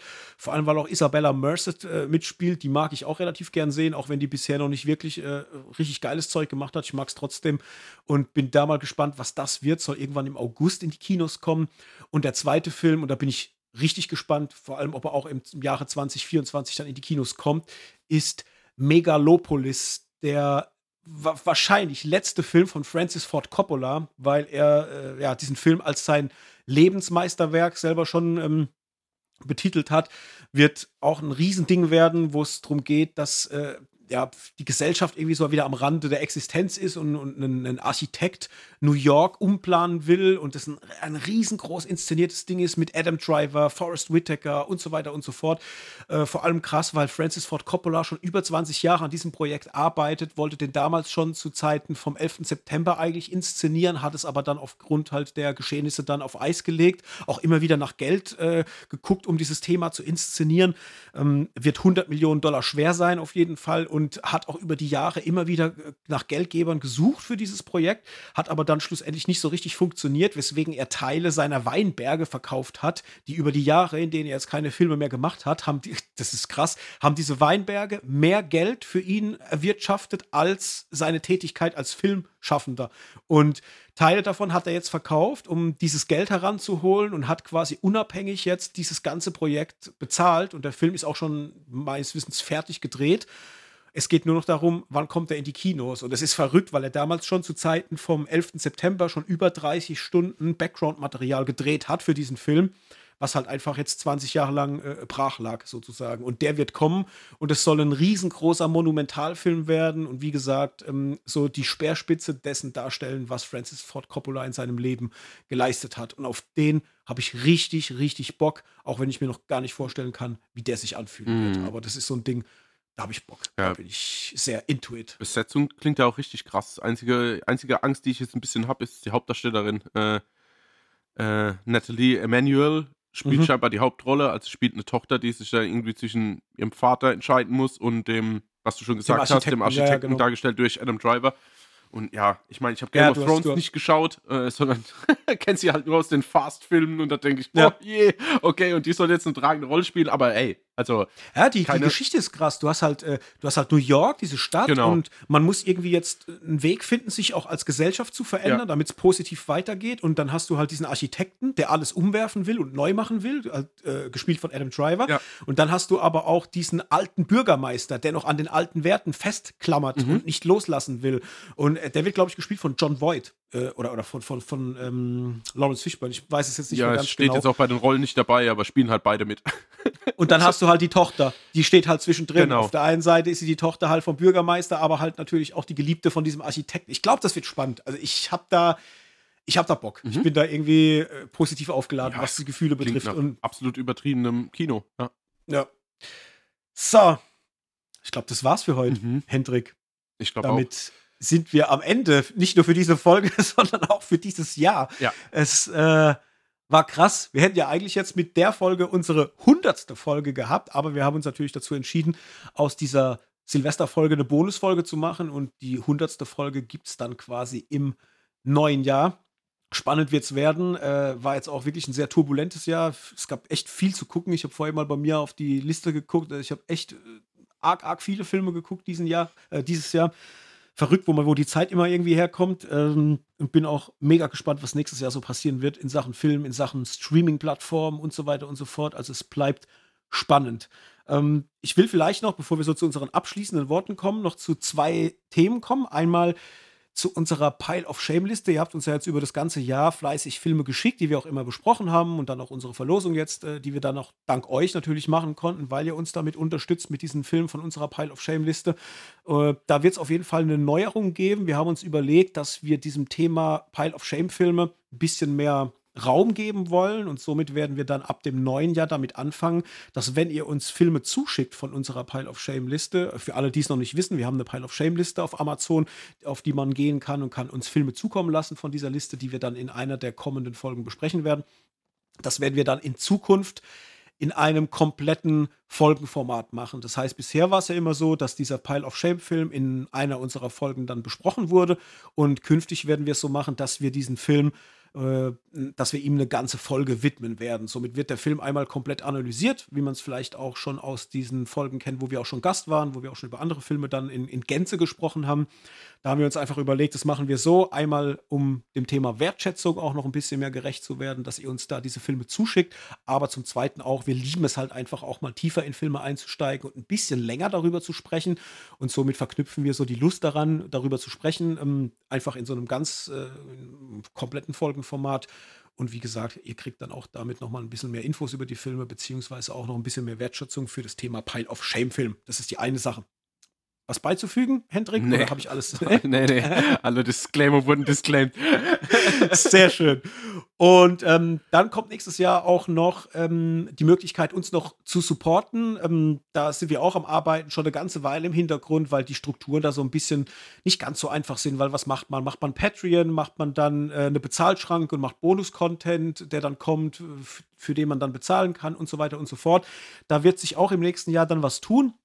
Da überlegen wir noch, weil wir sind eigentlich keine Freunde von der, der bezahlt, kriegt dann was, was der, der nicht bezahlt, nicht bekommt. Das finde ich irgendwie nicht so dolle und deswegen arbeiten wir jetzt gerade dran an so Strukturen, weil wir halt auch oft schon gefragt wurden, wie kann man euch denn unterstützen für das, was ihr macht? Vielleicht zum Verständnis. Es ist natürlich so, dass so ein Podcast-Projekt ähm, nicht nur unfassbar viel Zeit äh, erfordert, sondern auch den ein oder anderen Euro verschluckt. Und ähm, ich habe vorher mal so überschlagen, also für eine Folge Podcast, die ihr euch jede Woche anhören könnt, stecken bei uns 15 bis 20 Arbeitsstunden drin so ungefähr. Das sind natürlich die Filme, die man guckt, in Zeit gerechnet. Es ist aber auch die Aufbereitung dann der Folge, das Schneiden, die Aufbereitung der Artworks, das Schreiben der Texte. Wir machen ja alles quasi in-house, also wir geben nichts ab. Es gibt niemand oder ein, oder ein Studio oder irgendwas, wo wir das Ganze abgeben, sondern es wird von uns wirklich zu 100 Prozent unabhängig produziert. Und das ist natürlich dann auch mit ein bisschen Aufwand verbunden. Und da wollen wir natürlich, weil da auch die Frage schon öfters aufkam, euch dann auch die Möglichkeit geben, uns zu unterstützen, wenn ihr das möchtet. Wie gesagt, da wird was kommen. Ich kann es jetzt noch nicht genau sagen, wie genau das aussehen wird. Wir schauen auf jeden Fall, dass alle wichtigen Kanäle bereitstehen, dass ihr uns da unterstützen könnt, wenn ihr das möchtet und kommen da dann auch noch mal drauf zu sprechen, dann in einer der kommenden Folgen im neuen Jahr. Wie gesagt, aktuell gestaltet sich das noch so ein bisschen, aber wir haben ein paar coole Ideen. Da wird auf jeden Fall was passieren. Und äh, ja, Ohren auf. Dann gibt es mehr im nächsten Jahr. So, Hendrik, abschließende Worte an die Community. Ja, klar, immer. Abschließende, abschließende Worte habe ich immer drauf. Naja, es hat mich gefreut. Es war jetzt wieder ein turbulentes Jahr, aber viel ähm, ja, Kommunikation, viel, viel Feedback bekommen aus der Community. Äh, einmal persönlich, aber auch ähm, an unseren Events, zum Beispiel im Kino. Aber auch viel über die Social Media Kanäle. Und äh, ja, es freut mich immer, gerade wenn wir uns über Filme unterhalten und es gibt dann irgendwie Feedback in die Richtung, das äh, ähnlich sehen oder vielleicht auch ganz anders, aber dafür dann begründet, warum anders und das gibt einem immer schon ein bisschen einen anderen Blickwinkel noch auf Filme, die man vielleicht schon in eine gewisse Schublade gesteckt hat, äh, die man dann aber gerne nochmal öffnen kann und vielleicht mhm. doch nochmal drüber nachschauen, äh, drüber nachdenken. Äh, ja, man will das Jahr. Ich freue mich aber aufs nächste Jahr. Ich hoffe, äh, ja, dass ihr euch auch freut und ähm, werden auch unserem unserem Turnus nachgehen und wöchentlich weiter produzieren, weil er macht Spaß, kostet natürlich viel Zeit und viel Effort. Für, für, vielen, vielen Dank auch an der Stelle an dich, Mike, dass du da auch viel in der Post-Production immer machst. Und ähm, ja, genau, der Auditive ist, wäre wär, wär vom Ton her nie so perfekt, dass der Mike nicht machen wird. nee, von daher war echt ein cooles Jahr. Ich freue mich aber auch aufs nächste, hoffentlich mit neuen Filmen, neuen Serien, ähm, viel Austausch auch mit euch da draußen und ähm, Danke. Okay. Mehr, mehr Danke an der Stelle. Ja, also von mir auch ein ganz großes Dankeschön an alle, die uns zuhören. Vor allem auch an die Leute, die jetzt in diesem Jahr neu dazugekommen sind. Wir sehen ja immer äh, an den Abonnentenzahlen, was da so passiert. Und wir hatten dieses Jahr dann auch einen guten Zulauf gehabt. Deswegen schön, dass ihr da seid. Schön, dass ihr jede Woche unsere Folgen äh, verfolgt. Auch danke für die vielen Nachrichten, die wir immer wieder bekommen, sei es über Social Media oder auch mal als E-Mail, wo dann auch dann drin steht, ich freue mich über die neue Folge oder das und das hat, hat genau meine Meinung getroffen oder wir haben vielleicht auch Filme, die man dann entdeckt dadurch, dass wir halt was besprechen. Das ist immer schön zu lesen. Das freut einen unheimlich, wenn da Feedback reinkommt. Und das macht auch Spaß, da im, im Austausch zu sein. Danke auch natürlich an alle, äh, die bei unseren Live-Events auch äh, mit am Start sind. Da gibt es ja auch die eine oder andere Person, die man dann vor Ort trifft und sich dann auch mal austauschen kann, mal eine gute Zeit auch persönlich miteinander hat. Das ist auch immer ganz, ganz toll und freut einen. Und ja, was bleibt zu sagen? Ich wünsche euch allen ein, ein gutes Jahr, ein neues. Habt eine schöne Zeit, vor allem heute. Feiert schön den Silvesterabend. Übertreibt's nicht. Das macht man ja gern. Ich nehme mich da nicht raus. da muss man immer ein bisschen auf sich selber gucken. Und wir hören uns auf jeden Fall dann zur Folge 100 im neuen Jahr. Und vor allem könnt ihr uns da noch Fragen schicken. Wir machen wieder ein QA dann zur 100. Folge. Das haben wir ja äh, zu allen größeren Folgen gemacht. Auch in der 100. soll es da nicht fehlen. Von dem her schickt uns gerne eure Fragen. Alles, was ihr uns gerne mal schon immer an Fragen stellen wolltet oder was euch interessiert, gerne per E-Mail an kontakt für eine Handvoll Popcorn oder auch über die sozialen Medien, über Instagram, über Twitter. Da könnt ihr uns auch schreiben. Wir werden auch noch mal ein Posting machen diesbezüglich. Gerne uns die Fragen schicken und dann kommen die auch mit in die hundertste Folge. Und an der Stelle auch noch mal ein ganz herzliches Danke an alle, die in irgendeiner Form Kooperationspartner mit uns waren in, in diesem Jahr, sei es das Kino, äh, vor allem auch das Cineplex in Neustadt an der Weinstraße, was immer mit uns arbeitet, wo wir auch eine sehr, sehr gute Zusammenarbeit haben, aber natürlich auch für alle Podcaster, die in diesem Jahr mit uns gearbeitet haben oder auch uns in irgendeiner Form unterstützt haben. Viele Grüße vor allem an den Action Cult Podcast, wo wir diese großartige Podcast Takeover Folge dieses Jahr hatten. Das hat richtig Spaß gemacht. Natürlich aber auch viele Grüße Grüße gehen raus an den Erstkontakt-Podcast. Es gehen viele Grüße raus an Bullets und Fists.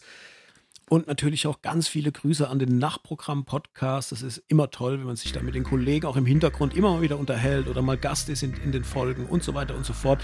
Deswegen viele, viele Grüße. In diesem Sinne wünsche ich ein gutes Jahr. Macht's gut, bleibt gesund. Im nächsten Jahr geht's weiter. Bis dahin. Ciao, ciao. Ciao.